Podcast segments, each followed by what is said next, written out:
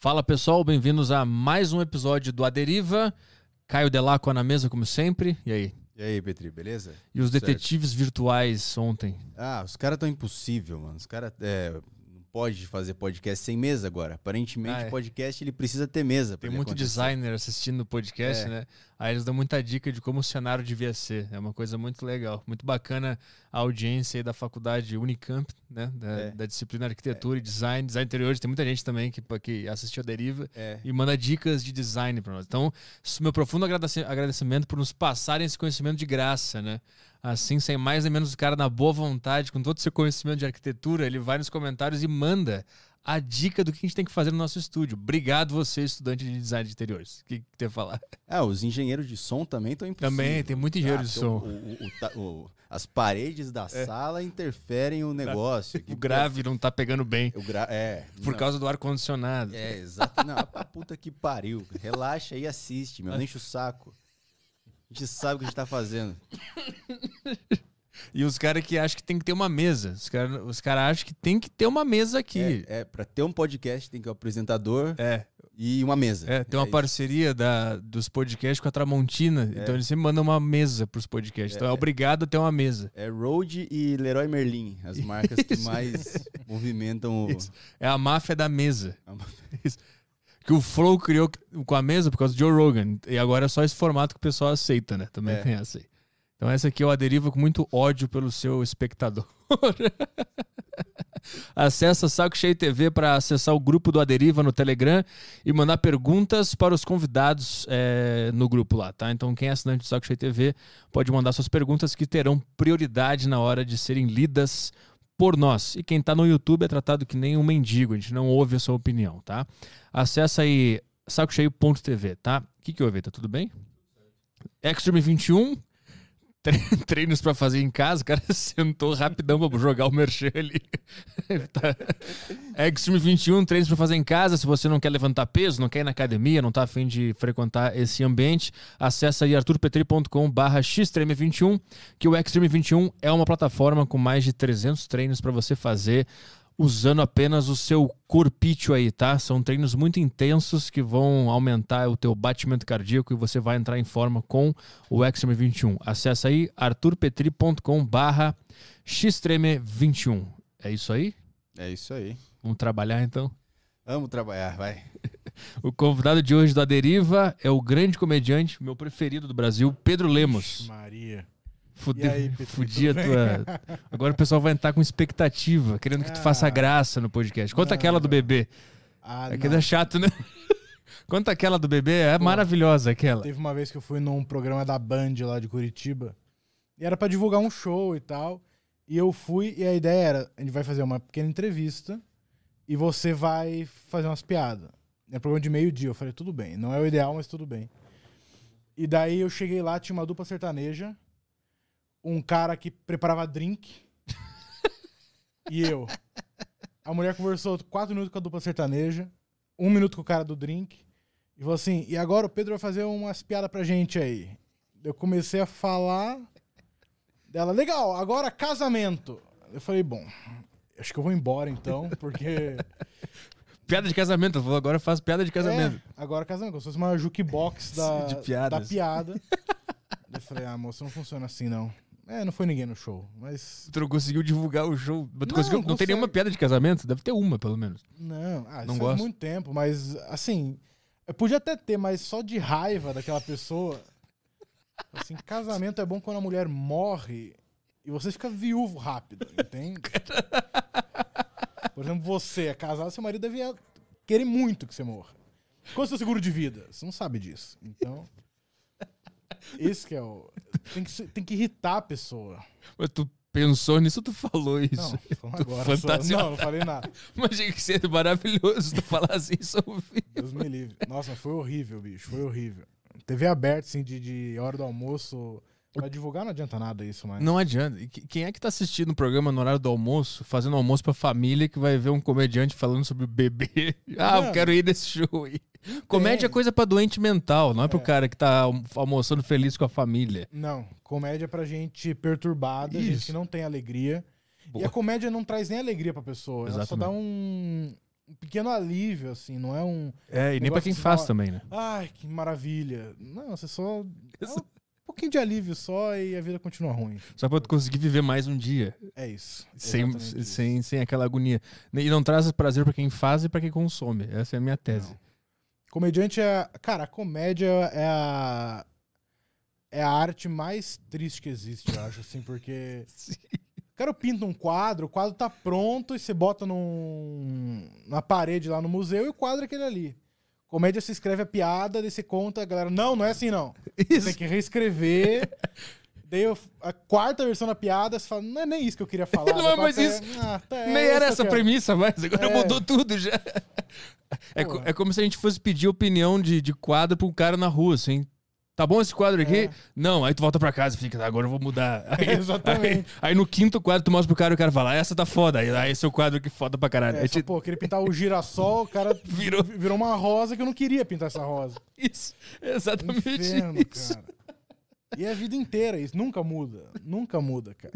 Tu não enjoa? Eu, eu enjoo muito de ficar né, focado nesse mindset de comédia, de ter que ficar pensando em coisa engraçada e ter que ficar corrigindo. Porque a, a ideia que eu tive, pra mim, ela já era engraçada na primeira vez. Porque eu pensei eu ri. Eu não quero ficar trabalhando nela o tempo inteiro. Não, enjoa pra caralho, não, te- não tem isso aí?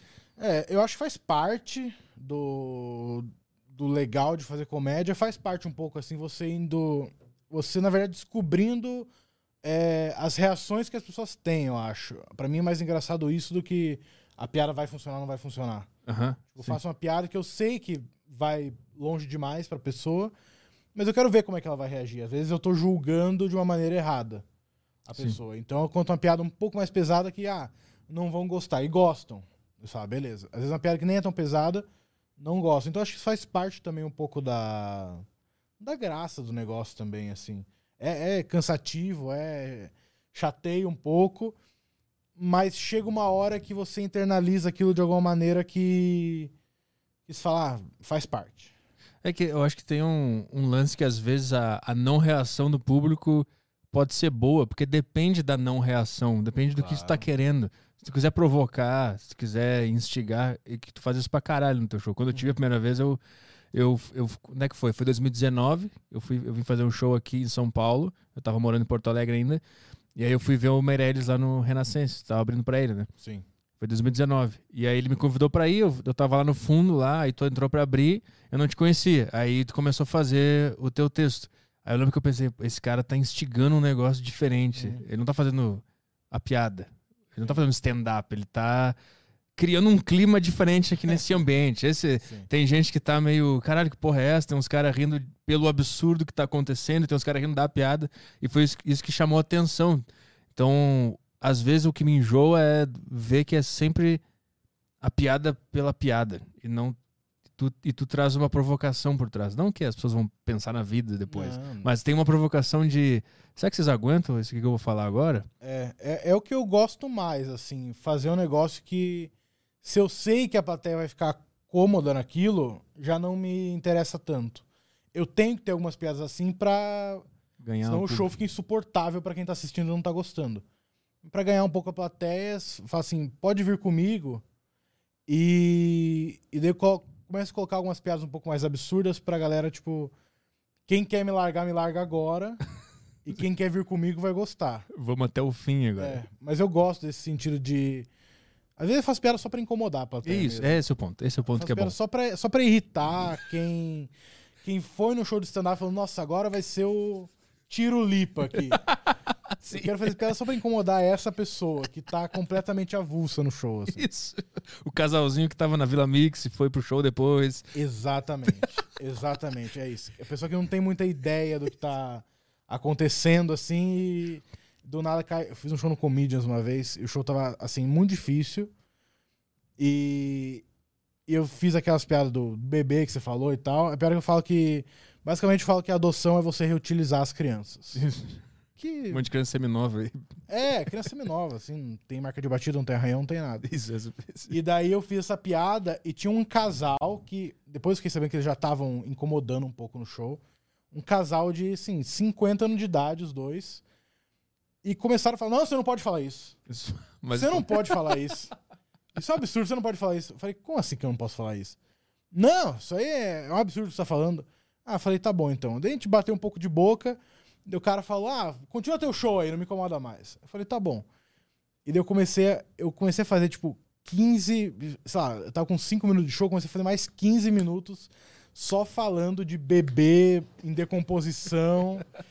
e você aduba a terra e nasce aquela planta e você tempera sua salada com aquilo. Só pra incomodar aquele casal. Eu deixei o show inteiro de lado. Tava ruim o show, tava. Mas eu deixei o show inteiro de lado e comecei a focar só naquele casal porque é aquilo que me interessou naquele dia. A raiva te Incomodar, é, incomodar aquelas pessoas que estão se, se ofenderam com uma piada que não tem nenhum sentido. ofender. Sim, sim. O problema tá em vocês nessa piada. Eu vou mostrar como é que tá em vocês. Por causa disso, disso, disso. E daí até nessa parte foi a parte mais engraçada do show que o resto das pessoas riram um pouco. Tava bem difícil esse dia. O pessoal riu um pouco e esse casal se incomodou assim. O cara ameaçou me bater. Assim, foi, foi patético. assim. Mas. Mas o público em volta, ele se interessou mais quando surgiu esse momento. Sim, porque eles viram que o casal tava incomodando o show. Eles viram que foi uma reação desmedida deles em relação à piada.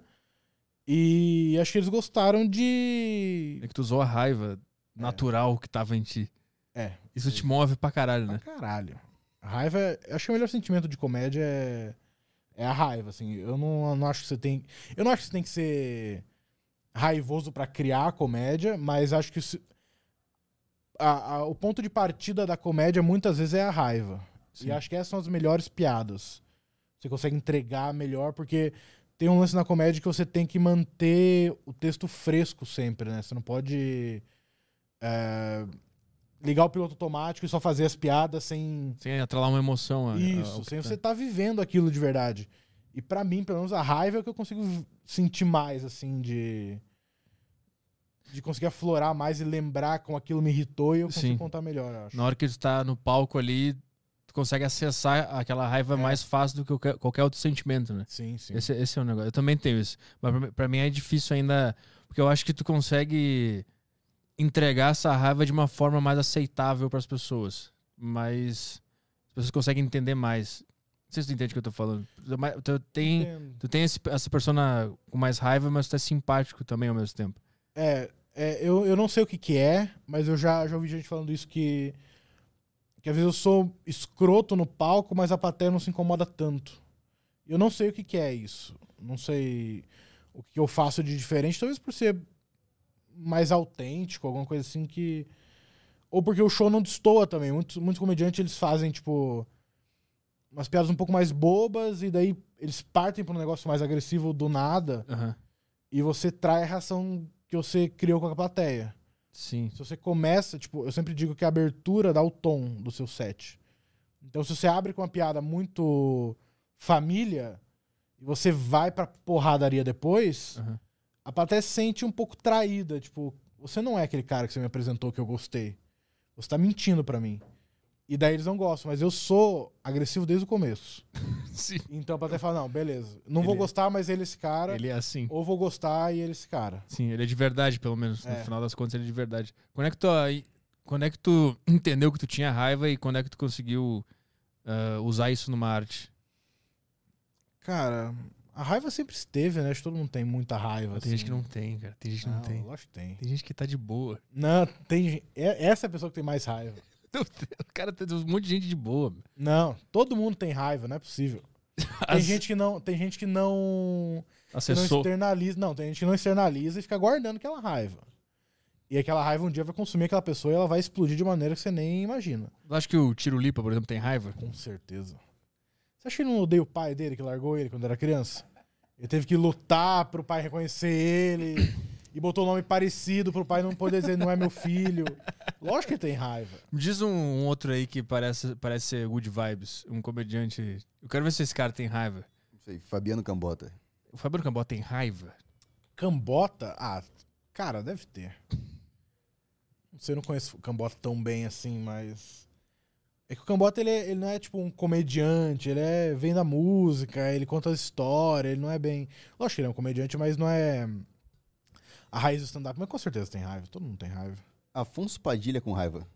Afonso Padilha tem raiva, com certeza. Tem raiva? Lógico que É tem. uma coisa que eu não vejo nele, raiva. Então ele esconde, como tu Ele disse. esconde bem. Lógico. Assim, não vou dizer que a pessoa dentro de casa vai ficar quebrando coisa dentro de casa. Não, Não, é mas só isso. aquela raiva de olhar um negócio e sentir, Lógico, sabe? que, cara, acho que a comédia vem da observação de algo. Então você observa algo, ou você se indigna com aquilo, ou você acha que não tem o menor sentido, e você vai lá e, e expõe o seu ponto de vista sobre aquilo.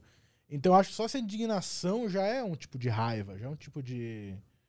de você olhar e, e falar, cara, não é possível que isso está acontecendo. Não é possível que. Velho de 90 anos tá sendo vacinado. É, Eu fico puto com ela. Essa é a que me dá raiva. Eu fico puto com essa. Essa é que me traz raiva. Eu fico, quando eu vejo a matéria.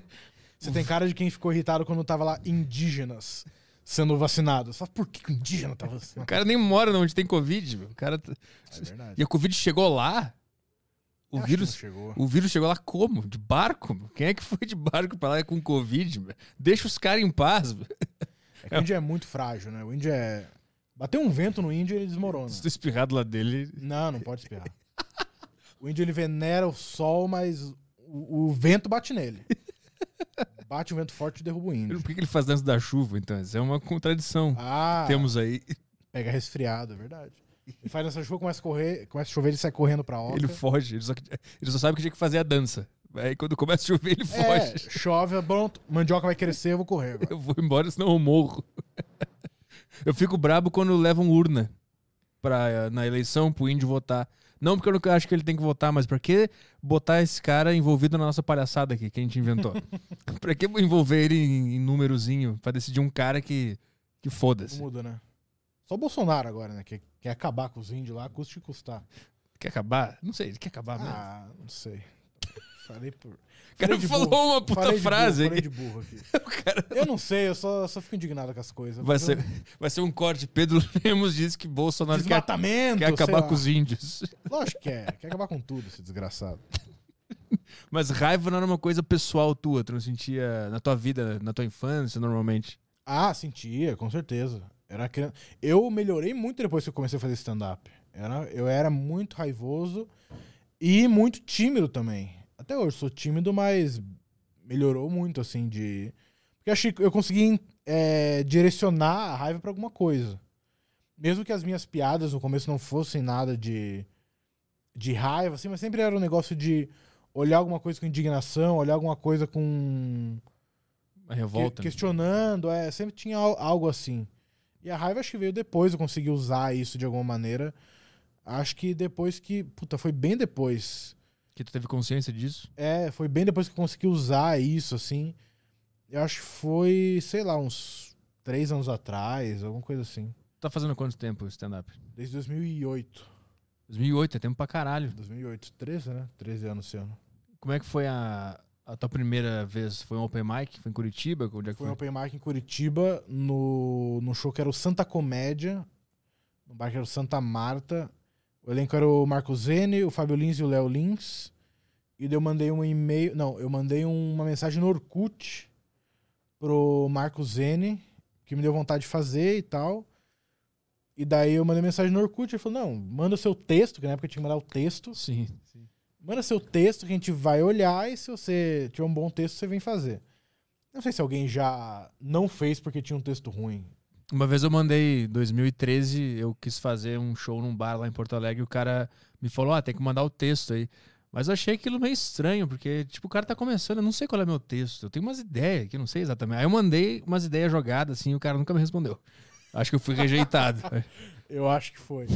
mas, é, é uma, é. É porque era um praxe, assim, mas se você parar pra pensar, não tem nenhum sentido você.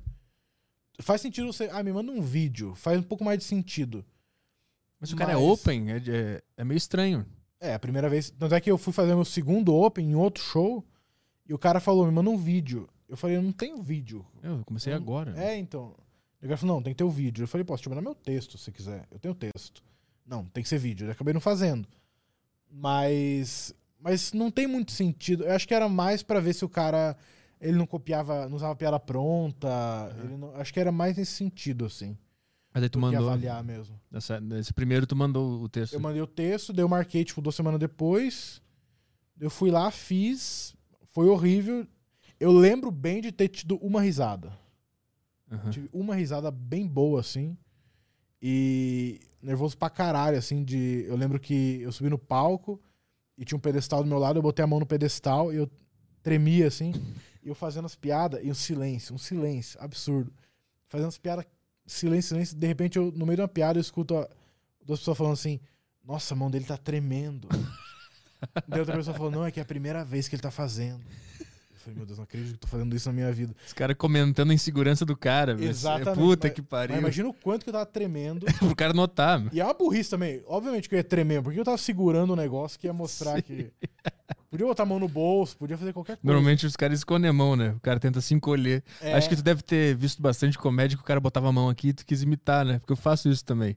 Pode ser também. Pode Quem ser. era a tua referência nessa época? Cara, a- assim, Danilo Rafinha, Aham. que eu via mais. Mas o cara que eu vi, assim, que eu falei, puta, esse maluco. É isso aí, é, foi o George Carlin. Sim. Foi o cara que eu vi, assim, porque eu, eu gostava, assim, de. Eu comecei por causa do CQC, né? Comecei a- Eu descobri stand-up por causa do CQC. Ah, é? Não sabia. Daí, porque eu assisti, eu gostei, e daí eu via. hum, Fui procurar no YouTube se tinha mais. Vídeos Mas- daqueles caras. Mas tu é. descobriu o stand-up porque tu foi a- atrás dos caras que tu gostava do CQC. É. Porque eles não faziam stand-up no CQC, né? Não. E como é que tu descobriu que esses caras faziam Então, stand-up? porque eu peguei o CQC, eu não vi na estreia. Eu vi, tipo, um mês que tinha estreado já. E daí eu fui procurar ver se tinha o que eu tinha perdido. Aham. E daí eu digitei lá, acho que CQC, deve ter aparecido algum vídeo de stand-up. Sim. Eu falei, o que é esse vídeo? Eu cliquei e eu assisti e falei, caralho, isso é muito legal. Tu lembra de quem era? Se era do Rafinha? O ou- primeiro que eu vi, acho que foi do Rafinha. Não era aquele do do- casado, né? É, Acho que era do Nana Nenê. Parecia muito. Que a Cuca vem pegar. Acho que foi esse. Peraí, vocês sabem que a Cuca vem pegar. Era assim, né? Então vocês querem, como é que vocês querem? Minha caveira. Vocês querem me fuder. É, vocês É, querem me vocês querem fuder. Cara, eu vi aquilo e falei, meu Deus, isso é muito bom, velho. E terminava com a música do DMX. Lembra? É, ele usava a música do. Do rapper. DMX, é. É. Como é que era a música? Era do Dave Chappelle, a abertura do. especial do Dave Ah, Chappelle. tá explicado. Rafinha É. Bastos. E depois você foi, eu fui ver, né, o Dave Chappelle, não sei o que, eu fui pesquisar, daí a música assim. É, a música do- dos vídeos do Rafinha, eu falei, ai, que safado, Rafinha, velho. A gente acha que tudo vem do cara, assim, É. né? E todo vídeo dele tinha essa música, né? Sim, cara, eu, eu, eu também adorava os vídeos desses primeiros. Era ele num, num barzinho, né? Com a, com a luz horrível, o vídeo com uma qualidade meio Horrível, ruim. É. E eu lembro dessa do Nana Nenê, eu lembro do Papa, que o Papa falou que os muçulmanos eram o mal do mundo. Aí ele fala: os muçulmanos não são Ah. conhecidos por receber esse tipo de brincadeira muito bem, era uma coisa assim. Exatamente. E tinha do. que ele falava. Aquela, quem é casado? Ele fala, a mulher já fala aqui, né? Já levanta a mão. Ah, puta, O homem, o homem já. Eu, tô, eu tô na merda, eu tô na merda. Era, ele era, era muito bom. E tinha outra que ele, que ele falava da. Alguma coisa da, do manobrista, da, que ele sentava no banquinho. Isso, vira a pelvis um pouquinho agora. Como é que era Ah, esse? É verdade. Qual que era esse? Esse era bom porque pra a caralho. mulher não. É porque o homem que. A mulher acho que não sabe dirigir, por isso que é o homem que coloca. Isso, Se essa fosse a era, mulher tivesse que colocar, o cara tinha que ficar do. Tinha que ficar um outro cara falando assim, era- vira a pelvis pra esquerda. Isso, na, na hora do sexo.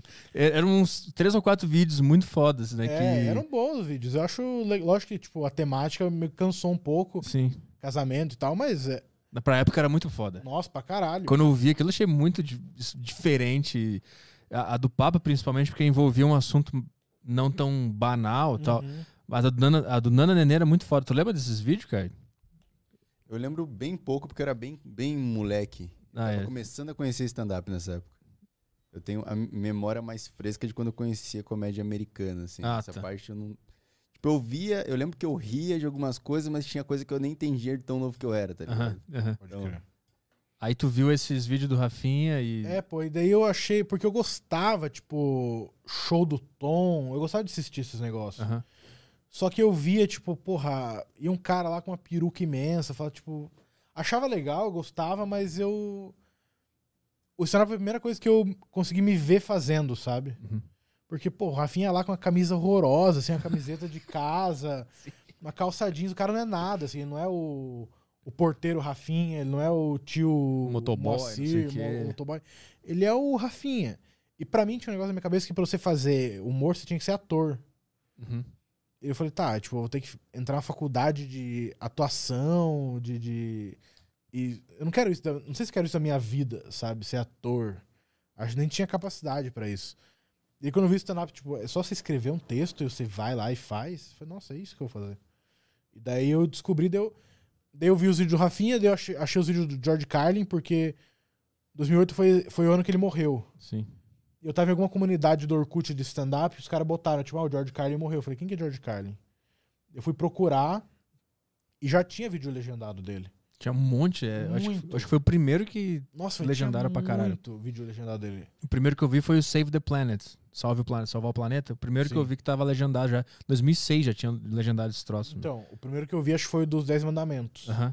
Nossa, eu vi aquilo e falei, meu Deus, isso aí é outra coisa. Não, não, não existe no Brasil isso aí. Sim. Nunca vi na minha vida isso. E daí, nisso, eu comecei a escrever algumas coisas, tipo, ideias de piada, assim.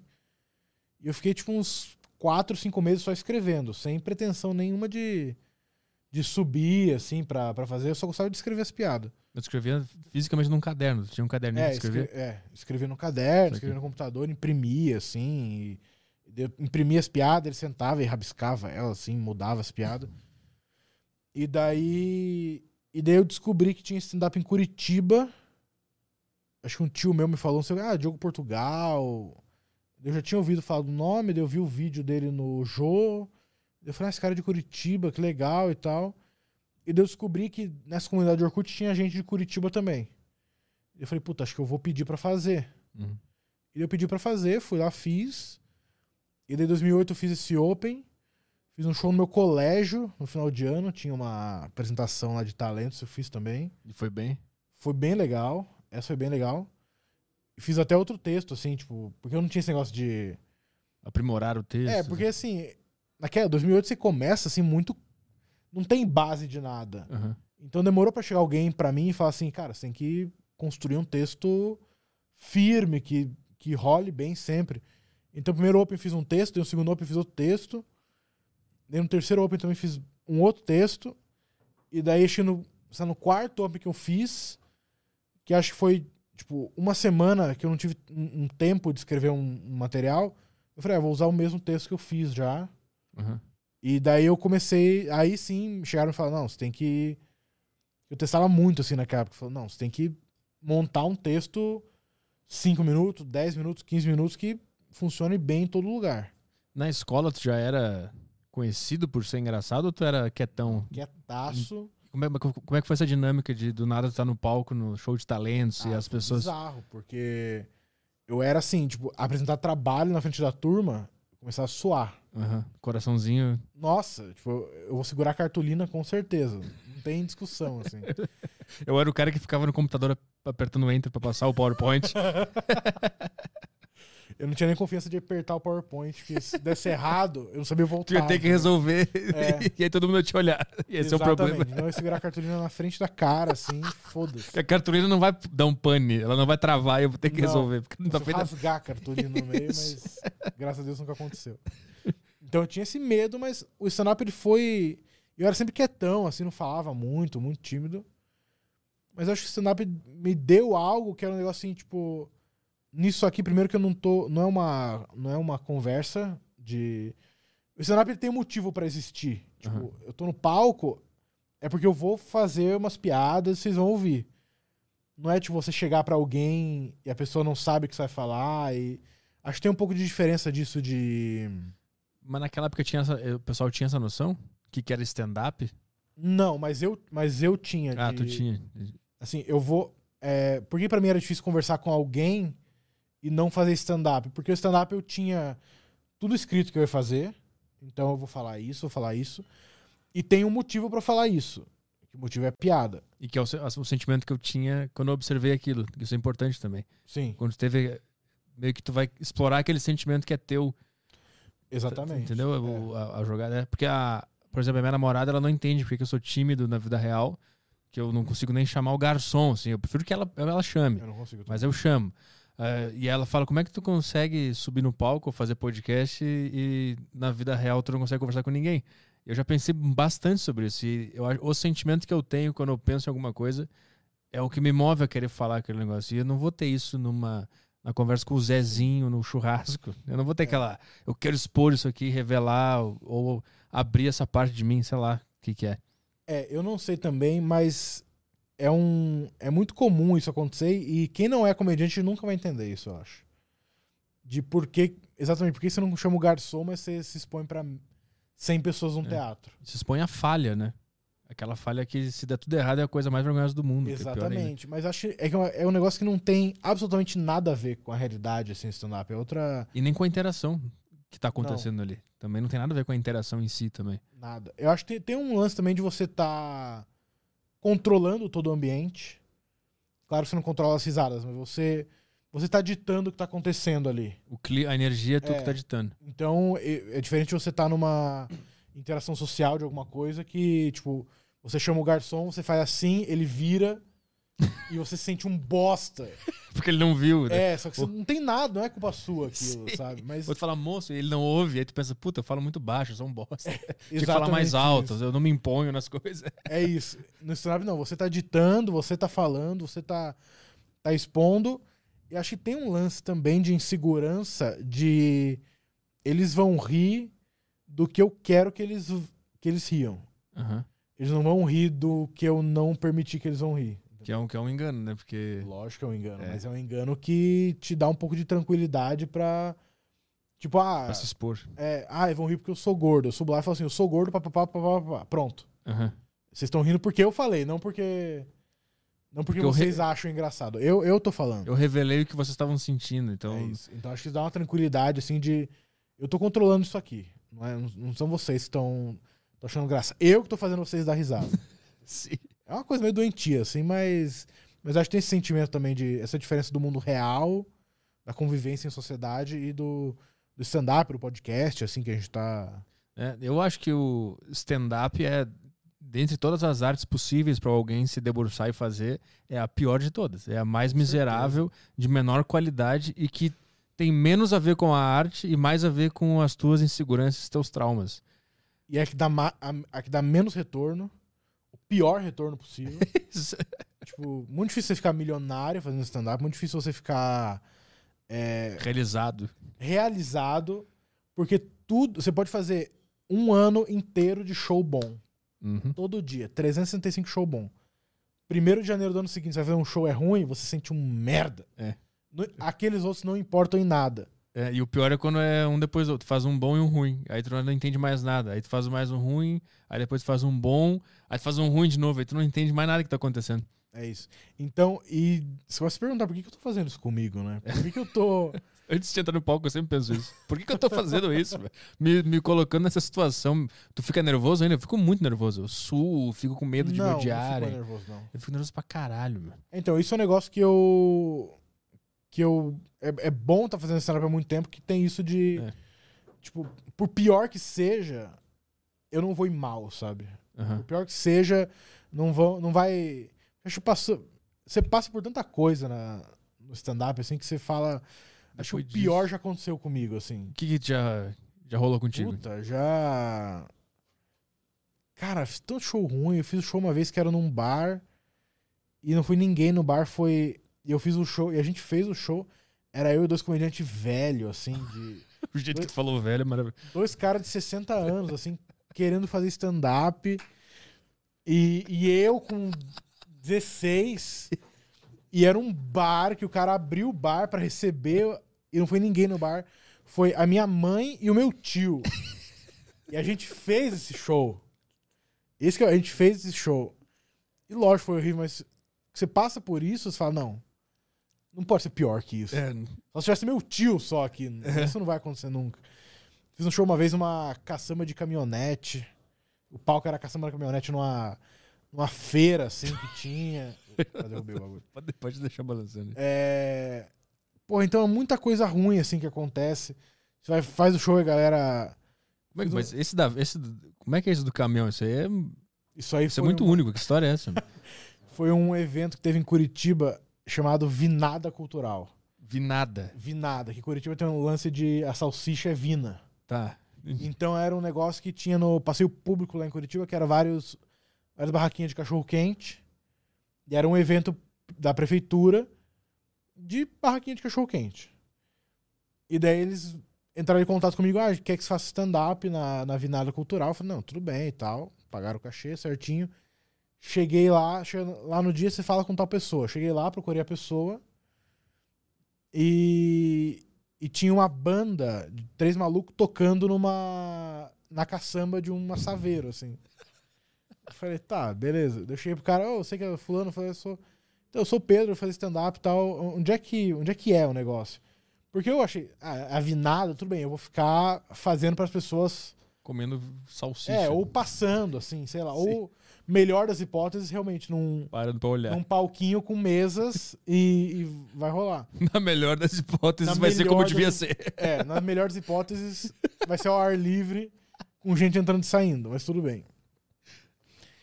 E daí o cara, não, acabando a banda, você sobe na caçamba e manda ver. Eu falei, Puta que pariu.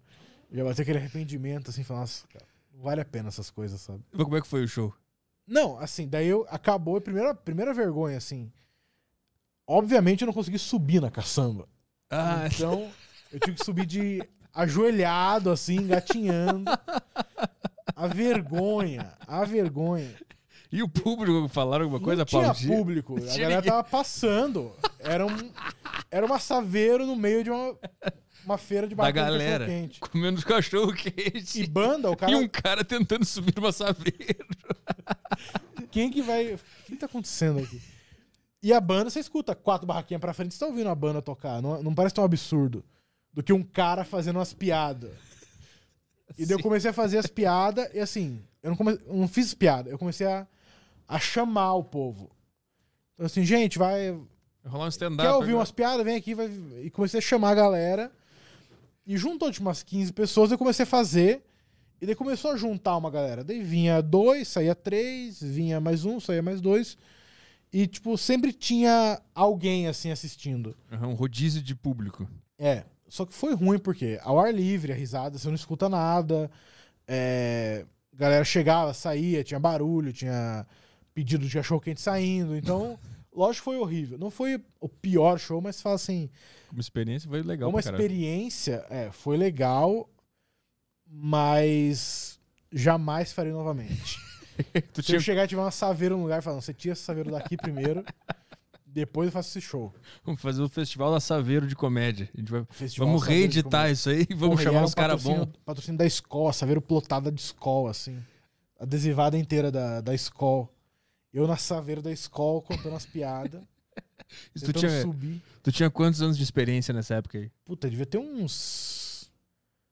Uns três anos. Cara, era, era novo. no- Foi, foi, faz muito tempo. Então esse, esse festival aí da, da Vinada Cultural durou uns dois anos só.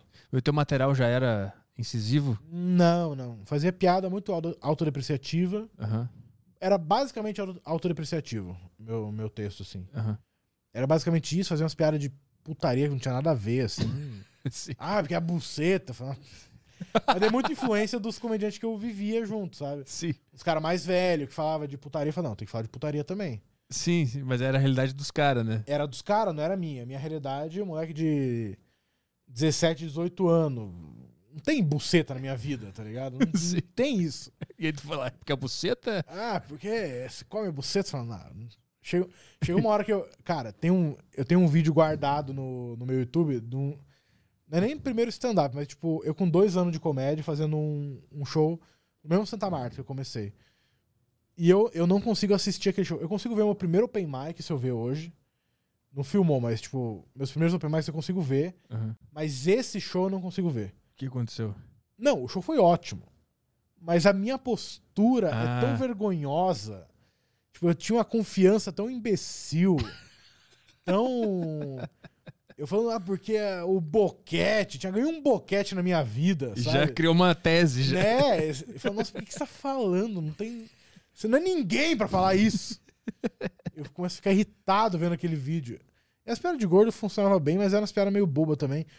E eu vendo o vídeo, tipo, eu parecia muito todos os comediantes que faziam stand-up comigo, assim. Aham, sim. Então não tinha nada meu, assim, no, no stand-up. Eu fui ter algo meu, assim, eu acho, tipo, bem pra frente, assim, de, de sentir que eu era o mesmo no palco e sentir que. Tá, esse pensamento aqui é um pensamento mais meu, assim. E foi tipo uns. Porra, 2015 talvez eu fui ter isso. Mas esse processo tu foi só na autorreflexão ou tu pensou tem algo errado aqui, começou a olhar o vídeo e começou a entender essa, essas, essas eu acho coisas? que foi mais o entendimento. Acho que foi mais um ama- um amadurecimento como pessoa mesmo. Eu comecei muito novo, eu comecei com 16 anos, stand-up. Novo pra caralho. Pra caralho. E eu comecei. E eu acho que fui. Eu amadureci muito tarde como pessoa, assim, tipo. Eu com 20, 22, eu era um imbecil ainda, assim. Eu eu fui demorar pra. Pra virar um adulto mesmo, sabe? Aham. E acho que foi meio nessa época que eu amadureci e falei, não, tipo, não tem por que eu estar fazendo essas piadas de. De coisa que eu não vivo. É, de besteira, assim, porque funciona. Aham. E daí um cara que, tipo, eu passei uns quatro anos fazendo esse material. Eu passei uns dois anos, eu assisti o, o Anthony Jeselnik na fritada do Charlie Sheen. Uhum. E aquele maluco virou minha cabeça de um jeito, assim. E falei, não, é isso aí que eu vou fazer a partir de hoje. E daí só que fazia, tipo, uma cópia dele. Escrevia minhas piadas, mas a persona, a entonação, a, Estrutura, a tudo dele. entrega era tudo igual a ele. Aquela coisa de ele deixar aquele mistério e entregar com calma. É. Pegou todo esse, esse negócio. Igualzinho, igualzinho, igualzinho, igualzinho. E daí eu fiquei uns um ano e meio, mais ou menos, fazendo assim. E daí eu parei de fazer todos os shows possíveis, porque era- eu faria 100% humor negro naquela época. Aham. E a galera parou- começou a parar de me chamar pra fazer show. Ah, porque ficou tipo, aquele cara, ele faz o. é, tipo, a estilo. plateia se ofende, Aham. é, a plateia não vai gostar. Eu parei de fazer, tipo. Tem show que eu fiz, tipo, 40 shows no ano, assim. muito pouco show. E eu falei, não, tipo. E chegou uma hora, uma hora assim que eu falei, não, não é mais isso que eu quero fazer 100%. Eu gosto desse humor mais obscuro, mais dark, mas eu quero falar um pouco de experiência pessoal, eu quero falar um pouco de visão de mundo. O, o Jackson não tem muita visão de mundo, né? Não, é só dele técnica. É, só técnica. Técnica e pau no cozice, né? Basicamente Exatamente essa é a isso. receita do cara. Exatamente isso. É, funciona pra caralho pra ele. É, é. então. Porque é muito difícil tu conseguir se estabelecer fazendo isso. Sem criar uma barreira. Até o Léo Lins, que aqui no Brasil é o rei do humor negro e tal, ele Uhum. tem uma barreira muito grande pra ser aceito. É muito difícil tu conseguir. se- Eu acho que é tipo tocar um, um metal muito pesado e muito técnico. Pouca gente vai entender vai- e tu vai conseguir se consolidar como um músico pra tocar em lugares, entendeu? É, Essa- vira um negócio quase de nicho, né? É, é. O Léo mesmo é um, negócio, é um cara que tem muita exposição e ele consegue fazer aquele, o que ele quer mesmo pro público dele. É. Se ele sai um pouco do público dele, ele dá uma mesclada um pouco, dá uma segurada. Mas. Quem tá falando? Esqueci. Sobre estilo. E aí, como é- quando- Ah, e aí estilo, depois é. tu passou que- outro estilo. Isso, eu queria falar alguma coisa. Queria falar mais de experiência, queria falar outras coisas. E daí sim eu comecei a mesclar um pouco esse estilo mais ácido com assuntos que eu queria falar, que eu queria tratar. Uhum. E daí achei foi um embriãozinho do que eu tô fazendo hoje, assim. Sim. É que tem um, tem um. Eu acho que tem uma. Existe o humor negro e eu acho que existe uma outra variante que é o que tu faz, é o que eu tento fazer, que é alguma coisa que a, que a loucura tá na observação do cara, tá no que ele enxergou e não exatamente na quebra de expectativa do setup punchline. Sim, sim. Que é, que é, é isso que fode um pouco o humor negro, porque o cara fala um bagulho e tu já pensa, tá, lá vem o absurdo, já tô vendo o que, que vai vir. Ah, porque eu fui ontem não sei o que, a mulher não tinha perna, blá blá, Suzana Schustoffen, né? E tu já fica, tá, eu sabia que ia fazer isso. e eu acho que no que tu faz, tu. A premissa inteira tá ali contaminada e todas as palavras se tornam engraçadas. Tipo, o jeito que tu fala, Sim. Tu falou agora, velho, já ri. Tudo fica engraçado porque eh, o teu objetivo é, é que aquele, que aquela premissa se- seja revelada através de piadas, mas a Sim. piada não é o fim.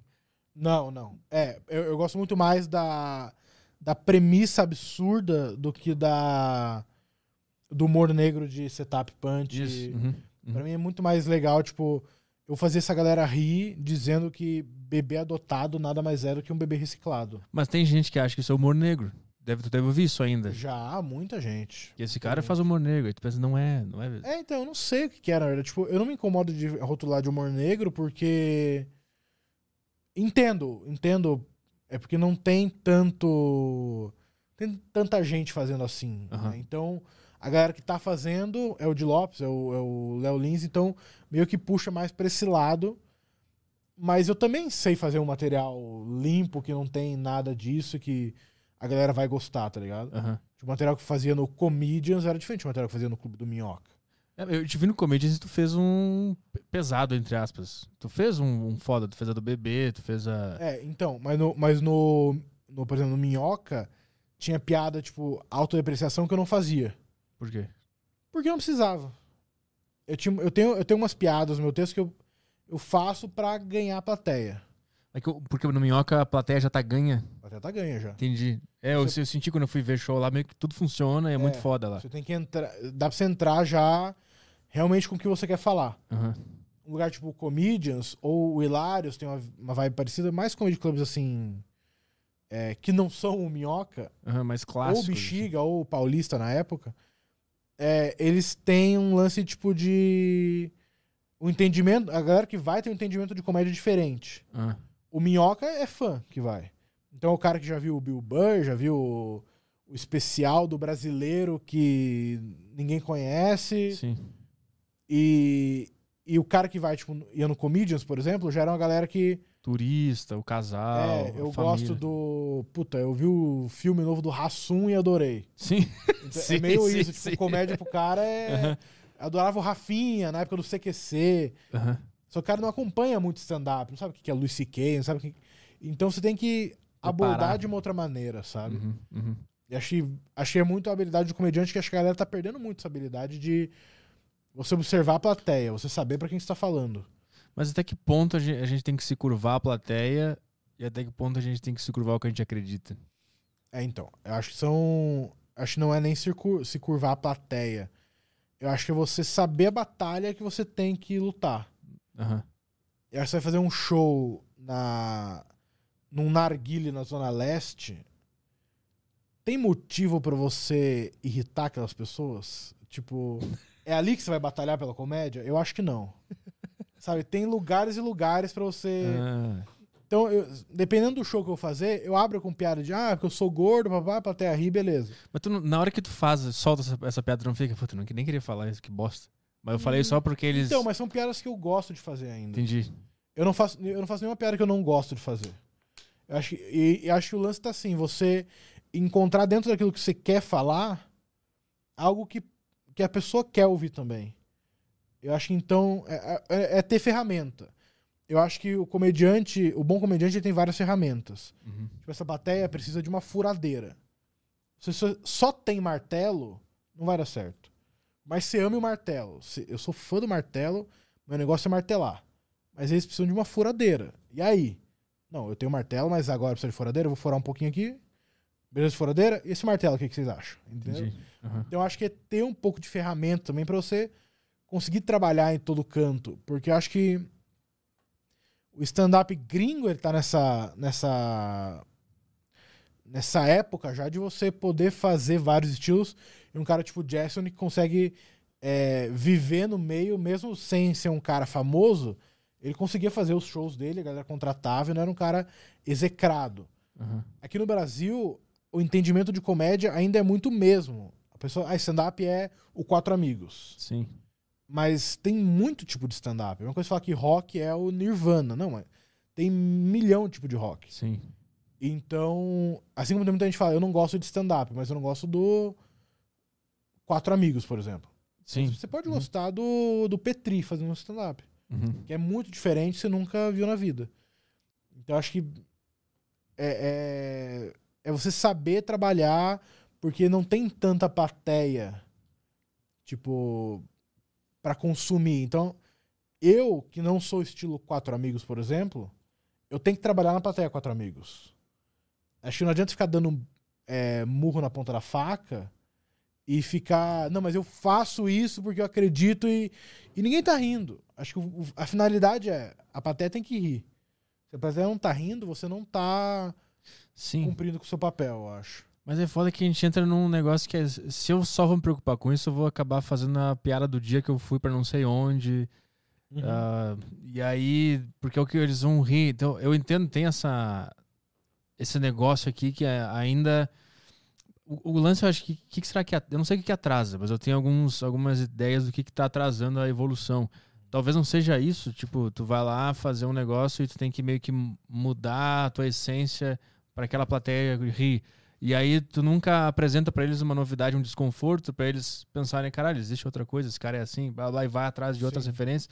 E aí evolui o stand-up de uma vez. Porque, se- convenhamos, hoje tá tudo igual, né? Hoje Sim. ninguém tá fazendo nada diferente. Assim, Não, não. tem uma fórmula que funcionou e tá todo mundo nela. E não tá saindo do lugar, ninguém tá nem arriscando uma coisa nova. Tu arrisca pra caralho. Mas eu, eu já fui ver vários shows no Minhoca, no Comedians e tal. É meio que se tu chutar, se tu pegar o material de todo mundo, misturar e dar, entregar de volta pra cada um, ninguém sabe de quem é quem, porque não tem personalidade, entendeu? acontece bastante. E como é que a gente faz pra ev- evoluir sem botar a plateia em desconforto? Eu acho que é a minha É, questão. eu acho que tem uma, um meio termo entre dar tudo que eles querem e, e dar aquilo que você quer. Eu acho que. Acho que uma analogia boa que eu faço é assim: a plateia é uma criança e você é o pai daquela criança. Tem que fazer aquela criança comer. Tipo, comer alguma coisa. Senão ela vai morrer. A criança quer comer chocolate. Só que você ficar dando chocolate pra criança, a criança vai morrer. Vai ficar obesa vai morrer a criança. Então você tem que dar verdura. Só que se pegar uma cenoura e dar pra criança, a criança fala, não quero cenoura, que porra é essa que tá me dando? Agora, você pegar a cenoura e cortar de uma maneira. Fiz uma estrelinha com a cenoura e bota num prato com uma carinha feliz o negócio, a criança vai comer. Aham. Então, eu acho que o lance é você disfarçar um pouco, você pegar aquele, a- a- aquilo que você quer dizer, dar uma maquiadinha e falar: "Ó, Isso aqui é legal também, ó.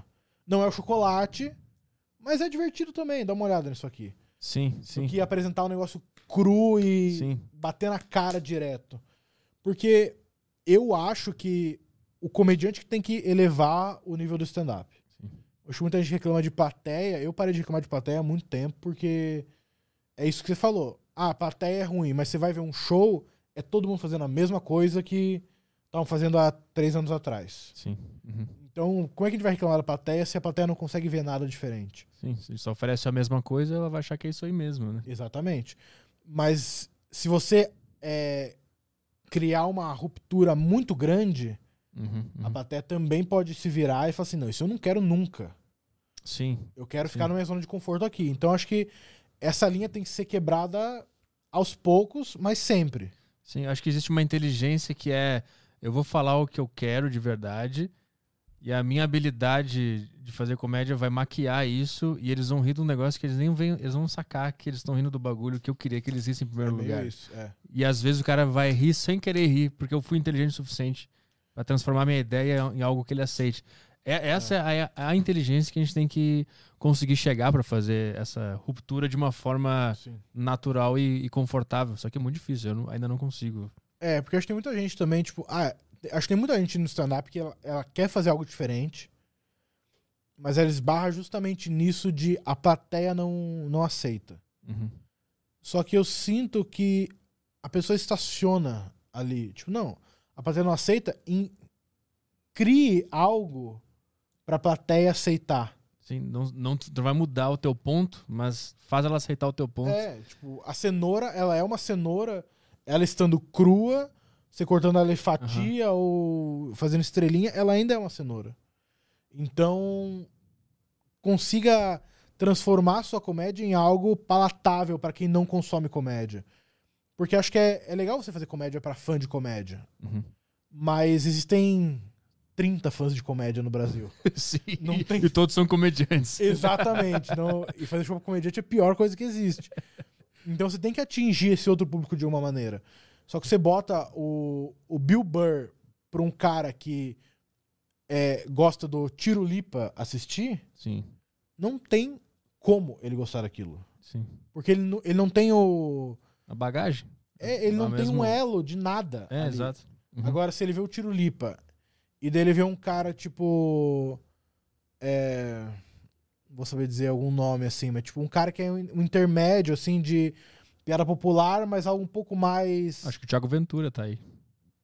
Pode ser, pode ser. Tipo, você Aham. vê o Thiago Ventura, daí você vê um cara tipo o Luca, Uhum. e daí você vai chegando em. Você vai chegando, sabe? Sim. Agora você sair do, do Whindersson pro Luis C.K. é muito longe. Sim. Entendeu? aham. Mas a gente tá trabalhando com a galera do Whindersson. Sim. Então eu acho que ao invés de meter o Luis C.K. na cara deles, vamos fazer um Luis C.K. com a monocelha igual do Whindersson. Aham. E daí ele casa com a Luísa Sonza, ela atrai ele, e daí a gente faz parecer que é gente o vai, Whindersson. adaptando, vai adaptando até revelar que é um cara que se masturba na frente de mulheres. Exatamente. Com o grande finale é ele no hotel, assim. Exatamente. Então é isso que falta. É um cara. Não, mentira. É um cara batendo punheta na frente de mulher. Porra, bom pra caralho. Toda deriva a gente aprende um negócio diferente, né, Caio? É, isso Tô- aí. Toda deriva é uma grande aula. Porra, Pra mim, pra mim é. Eu tava precisando ouvir isso aí. Sério mesmo, eu tava muito meio que desanimado. e tal. Ah, Mas eu queria falar até um negócio, meu. Eu até é, saquei que uma plateia com o povo, o povo simplão, que não acompanha a comédia, é muito mais legal. A gente foi fazer um show em Carapicuíba, Ah, sim. eu, o Caio, o Robert Kiefer e o Alessandro Belli. E o primeiro dia não tinha ninguém. Primeiro dia eles foram sozinhos, não pude ir. Aí a gente foi- fez mais duas vezes lá, né? Foi isso. É, isso aí. Aí como é que foi a primeira, a primeira vez? A primeira vez que eu fui junto, não tinha ninguém na plateia, tinha cinco pessoas. E era o pessoal trabalhador de Carapicuíba lá. Uhum. O cara, um cara instalava ar-condicionado, outro cara trabalhava numa empresa de soldar coisa e tal. E eu fiquei, caralho, meus caras não vão entender nada que eu vou falar, porque eu tô com essa referência aqui toda, Sim. blá blá. Tava, eu tava nessa, nessa mente, assim. Aí a gente entrou no palco, todo mundo começou a ir bem pra caralho. Todo mundo, os caras aplaudiam, assim, e choravam de rir. Tinha um cabeludo lá, que o cara que instalava ar-condicionado. O cara tava chorando de rir dos negócios. Aí eu entrei, e eu sou todo inseguro e desconfiado, sempre acho que vou me odiar. Aí a minha primeira piada, eu falei, eu falei, eu ent- eu entrei no palco e falei, e aí, vocês caíram nessa coisa de coronavírus aí? Eu, eu abro com isso. Aí eu, normalmente dá silêncio. E os caras começaram a rir pra caralho. Os caras começaram a me olhar e rir. O que, que esse cara tá fazendo? Foda pra caralho. Aí eu segui tocando meu show e eu vi aquela galera que não tinha nenhuma, nenhum conhecimento de comédia rindo do, do meu negócio, que eu sei que não é bem aceito. E isso me fez pensar também um pouco até onde um, quando um cara é mais simples, ele tem coisas pra fazer na vida dele, ele tá trabalhando e tocando a vida dele, ele vê um cara falando absurdo, ele nem ele nem tem aquela eu vou me chocar com isso, vou achar isso um absurdo, Uhum. entendeu? E isso eu acho que rola mais com um público mais jovem, talvez. É, se ofender é muito. É um trabalho muito grande, né? Se ofender. Então acho que o cara tem um. Ele tem um, um negócio pra se ocupar, ele não vai ficar. Como que você ousa falar isso? É, Tipo, o cara não vai sim. se importar. Eu falo, nossa, o cara falou um monte de merda, ele vou embora. Acho É. só isso, sabe? Eu lembro que quando eu errei uma piada, ela não funcionou, os caras riram porque não funcionou. Tipo, eles não. Porque era, uma, era um puta absurdo mesmo, mas eles não ficaram. Oh, nossa senhora, fecharam a cara. Então tem alguma coisa aí, tipo, existe uma demanda, um público que tá adormecido aí. Cara, rir, todo mundo gosta. Ris... Não tem ninguém que fala, eu odeio dar risada. Todo mundo gosta de dar risada. Uhum. E acho que você. É só você acessar aquilo que a pessoa. o- acessar o chipzinho da pessoa. Só que eu acho que, por exemplo, quem vai em show de stand-up hoje no Brasil é uma galera que tá acostumada com um tipo de comédia. Não é a galera que tá no zero. Essa galera que você foi fazer era a galera que tava no zero. Sim. E você foi. Era uma, isso era uma folha em branco. Você foi escrevendo as tuas coisas ali. Entendi. Eu acho que hoje a galera que vai, ele já tem um, um conceito estabelecido do que é comédia. E se não é aquilo que eles estão esperando, é, não é que eles se frustram, mas eles falam, não, eu gosto mais daquilo que eu, Que eu já conheço. que eu né? conheço já. Então, isso que você falou é verdade. Às vezes você faz um show numa plateia que não tem muita referência assim de comédia, ou que é uma galera que.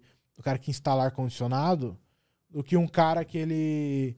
Ah, eu já fui em três shows e eu assisto vídeo toda hora no YouTube. É, o cara passa o dia inteiro vendo vídeo no YouTube. É, a às, tarde vezes, inteira. às vezes o cara do ar-condicionado é mais. Ele entende mais o que você quer dizer do que o cara tá cheio de coisa na cabeça ali de. Informações, É, do batendo e rebatendo. Pode, não pode, isso aqui eu já vi, já vi discussão disso aqui no Twitter, que não sei o quê. Ah, esse assunto que ele falou, eu já vi um cara discutindo no Twitter, É. então não pode falar sobre isso. Isso. É, verdade, é verdade. Então o cara, não- o cara do ar-condicionado não tem, o cara não tem Twitter, ele não tem. O cara tá vivendo a vida dele. É, né, ele tem um assim. Instagram ali pra postar foto dele com a esposa.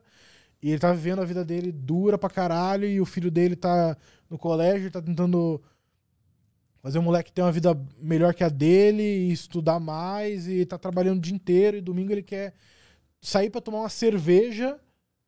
E falou: o quê? Tem uns caras pra contar piada ainda? Junto com a minha cerveja? Claro que eu quero! É, é. Vamos lá. Maravilha. Ou Caralho. então é muito diferente do cara que vai sair com uma mina Nossa, eu vou pegar essa mina, não sei o que, ele vai num bar. Isso eu não entendo. E daí tem o stand-up, e daí você tá atrapalhando A foda o do cara. flerte do cara e o cara É. tá irritado com você. Isso. Isso é outra coisa já, entendeu? Eu nunca entendi cara que leva mulher no primeiro encontro, no segundo, pra ver stand-up. Eu nunca entendi isso. É tipo a mulher me levar pro stripper.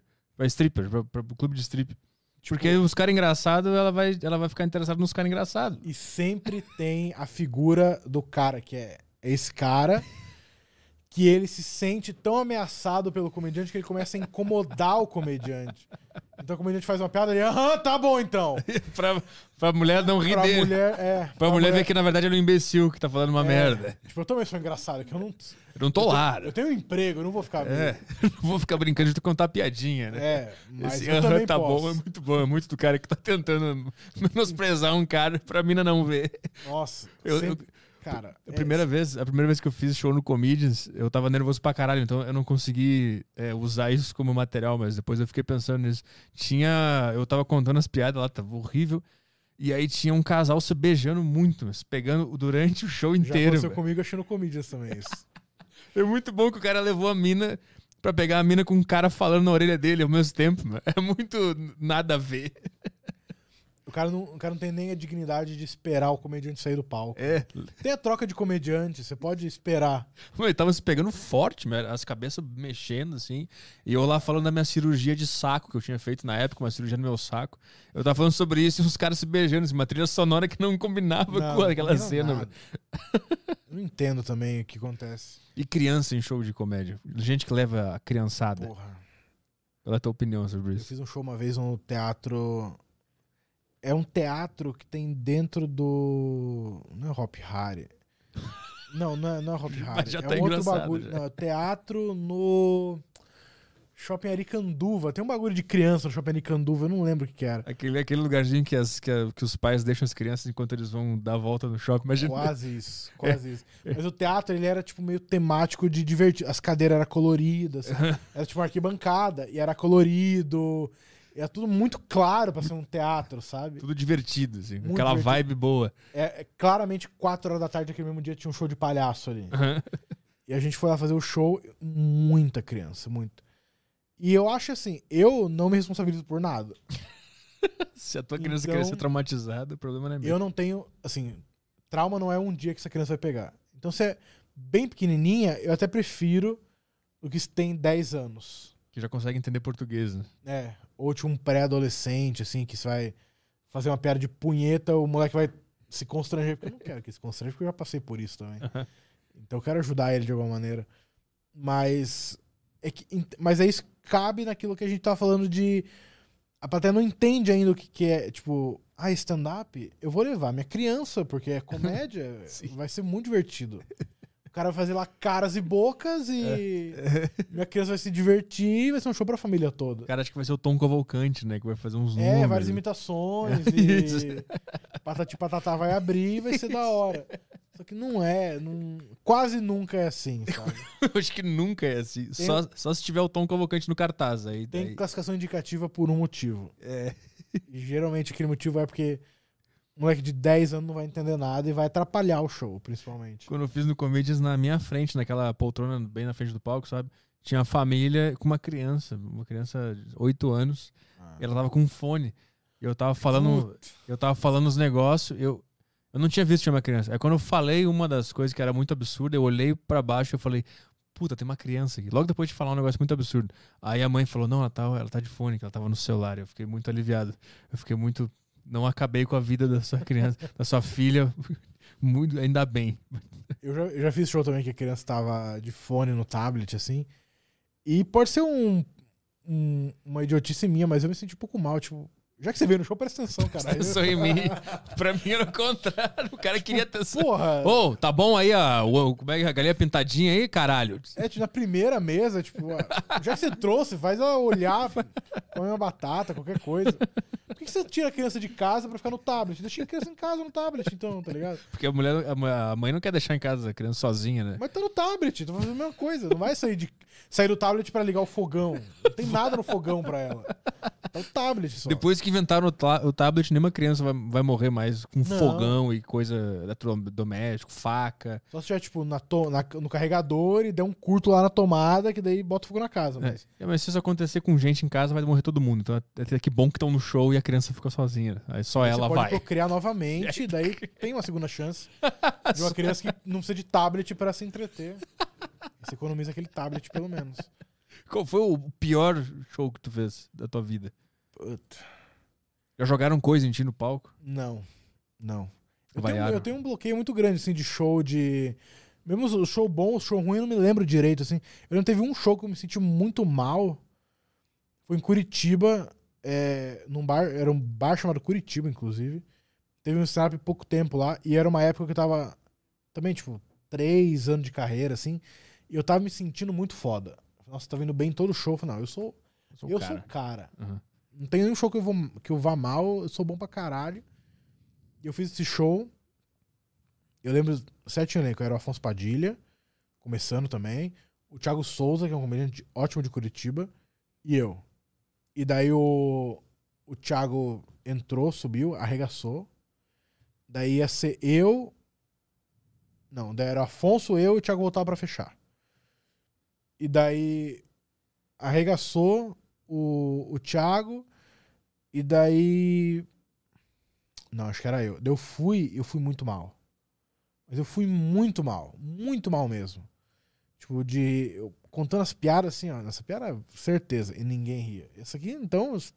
Essa que vocês vão adorar. Vocês gostaram dessa? Ninguém- Pera aí, então que Nossa, tá vindo a bomba. Nada. E era pra fazer, tipo, 20 minutos, eu fiz 12. Porque a produtora dá sinal, tipo, mano, sai. Sabe que tá uma bosta. É, não vale a pena. Tem outros caras que pra fazer que eles vão melhor. Daí eu saí do palco e falei, não. Às vezes o Thiago, que tá mandando muito bem, o Afonso vai e vai mal pra caralho também. Mas o Afonso subiu, a primeira piada foi um arregaço, assim. Eu falei, nossa senhora. e foi esse dia, eu me senti tão mal, tipo, tinha um negócio de subir depois no show pra agradecer e tal, passar a rede social. Tipo, eu não queria Nem subiu. voltar, assim. Eu voltei, ah, quer falar alguma coisa? Eu, Não, tô de boa. Desculpa, gente. Foi É, mal. meio isso, assim. E naquele dia, tipo, eu lembro desse show porque foi um show que eu. Foi um, um choque de realidade. Tipo, cara, você não é. Você tá fazendo um show bom, mas é aquele negócio, você é tão bom quanto o seu último show. Aham. Então não, não importa se você fez 40 show bom em seguida. Tem o show 41 que você tem que ir bem também. Ou você Sim. tem que. Ou você pode ir mal. Você não é péssimo quanto o teu show ruim. Você não é ótimo quanto o teu show bom. E como é que tu faz pra não deixar essa, esse sentimento de derrota te consumir e te levar pro lado da desistência? Vou parar de fazer essa merda. Isso aqui nem... É que eu acho que é, é, é conviver com a derrota. Acho que você tem que entender que o stand-up é só derrota. Pra cada vitória que você tem, você tem 20 derrotas. Então você não. Você tem que. É o negócio do acreditar no processo. Uhum, uhum. Você tem que gostar de escrever piada, você tem que gostar de pensar coisa nova, você tem que gostar de testar piada. Você tem que gostar de aperfeiçoar aquele pensamento que você tá tendo, tipo, vendo a reação que a pessoa tá tendo com aquele pensamento maluco que você teve. Aí Você tem que gostar disso. Mas o cara que gosta de aplauso, o cara que gosta de tirar foto depois do show, ou esse cara vai ficar a vida inteira fazendo clichê que todo mundo gosta, Uhum. ou esse cara vai desistir no, no primeiro show ruim. Sim. Então você tem que gostar do que. das coisas que não tem como a plateia mexer. Gostar até do, até do fracasso, até de não dar certo. É, que- você fala assim, putz, essa piada aqui, eu fiz a. Eu inverti as palavras e ela não funcionou. Tudo bem, agora eu sei que se eu inverter as palavras, ela não vai funcionar. Sim. Então eu vou fa- fazer com as piadas, com as palavras no outro sentido que vai funcionar. É que é muito difícil manter essa calma nessa situação, né? Porque tu tá no palco, você tá muito exposto a. Então, mas Ah, aí você tem que se, você se acostumando com a derrota, Aham. você consegue lidar. ignorar isso. Mas como é que fica, tipo, internamente, entre os comediantes? Tipo assim, se tu for mal, os caras te chamam de novo, por exemplo, quando tu foi muito mal nesse aí. Como é que os- caras confiam, confiaram em ti? Não, o Pedro segue aqui, o cara errou, tudo É, bem, foi mal, mas. Depende do show que você faz, depende de com quem você vai. De com quem você vai estar fazendo esse show. Se é um cara que te conhece, sabe que você manda bem, um show ruim é um show ruim, tudo Uhum. bem. Mas eu acho que hoje em dia tá caindo um pouco, mas tinha uma cobrança muito grande, assim, de. é, você tem que ir bem.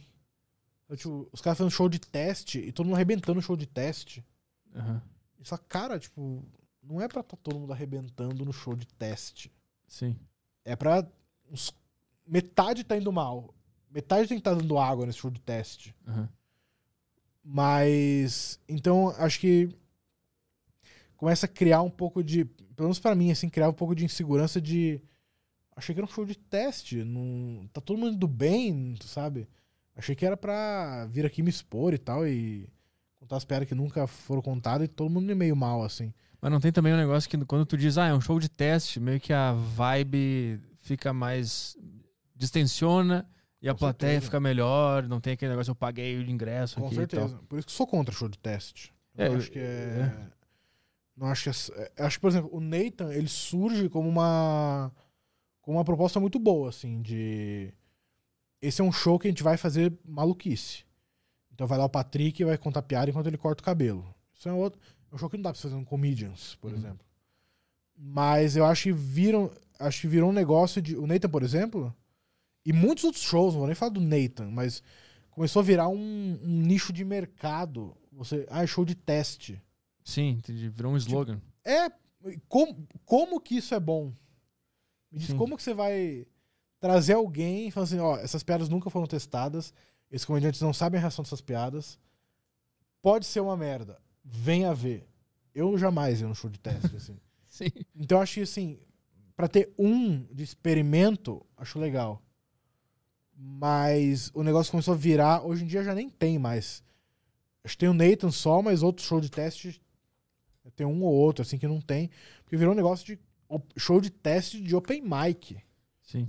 Tipo, todo show de open mic de teste, não é pra ter show de teste. de É, eu, eu, eu sempre achei que todo show sempre era um teste. Porque por mais que tu já tivesse acertado aquela piada algum, algum dia, no outro dia pode ser que ela, que ela não funcione. Então sempre é um teste. Sempre tu tá testando. E isso é outra coisa também do show de teste, que eu acho que fez a galera perder muito o tato de. Cara, o show de teste que você falou, a galera tá muito mais permissiva ao material que não tá tão bom. Uhum. A galera vai rir com mais facilidade. A galera tá feliz de não tá pagando nada, e então qualquer coisa que vier tá, tá ok. Mas essa piada ela tem que funcionar no show que o cara tá pagando 35 reais também. Sim. O show na Zona Leste, o show no teatro, não importa. Então acho que você fica muito em show de. Eu só testo em show de teste. Você não tem o valor real daquela piada. Sim. Acho que. E acho que não tem problema nenhum você testar uma piada num show que você tá recebendo um cachê. Ou um show que não é de teste. Virou muito tipo, eu só testo em show de teste. Sim. Show normal, eu faço minhas piadas normal. É, E se as piadas do teste rolou bem, eu posso tentar botar no show normal. Não, vai lá e faz. Lógico que você não vai fazer 10 minutos de piada testada. Material novo, né? Mas Sim. faz um pouquinho assim, sente a plateia. Não, a plateia não quis saber disso aqui. Beleza, não tem problema. Aham, Ah, a plateia quis saber e tal, vou um pouquinho mais. Aqui é o limite, tudo bem, eu volto. aham. E a- isso também é parte da habilidade do comediante. Eu acho que você. É mais cômodo você falar, essa aqui é a noite de teste, essa noite pra valer. Sim. Eu acho que. Eu acho mais legal você testar pra uma plateia que não tá nem aí se você tá testando ou não. Sim, sim. Eu acho que é mais legal, tipo. É um desafio, né? Tipo. Acho que é mais legal você testar. Se a piada funciona numa plateia que não quer ouvir aquela piada, é porque a piada é realmente boa. Sim. Uhum. Agora, você fazer uma piada pra plateia que tá louca por aquela piada. Até que ponto que a piada vale É, mesmo, assim? é uma arte muito estranha. Muito É estranho. muito estranha. Porque, tipo, a mu- não tem. Eu vou testar uma música aqui. Tipo, não tem essa. E por mais que que a, música seja nova, ela tá pronta, já tá tocando É, e já tem, sabe tipo, se ela é legal ou não. Ah, essa música aqui, se eu trocar amor por meu bem, funciona mais. é, é. A galera aplaude mais no É. final. Não existe. É, isso. é verdade. Mas tu veio pra São Paulo agora pra participar do Fritada, é isso? Isso. Com. Geise Arruda. É hoje, né? Exatamente hoje, terça-feira. Que horas que vai ser?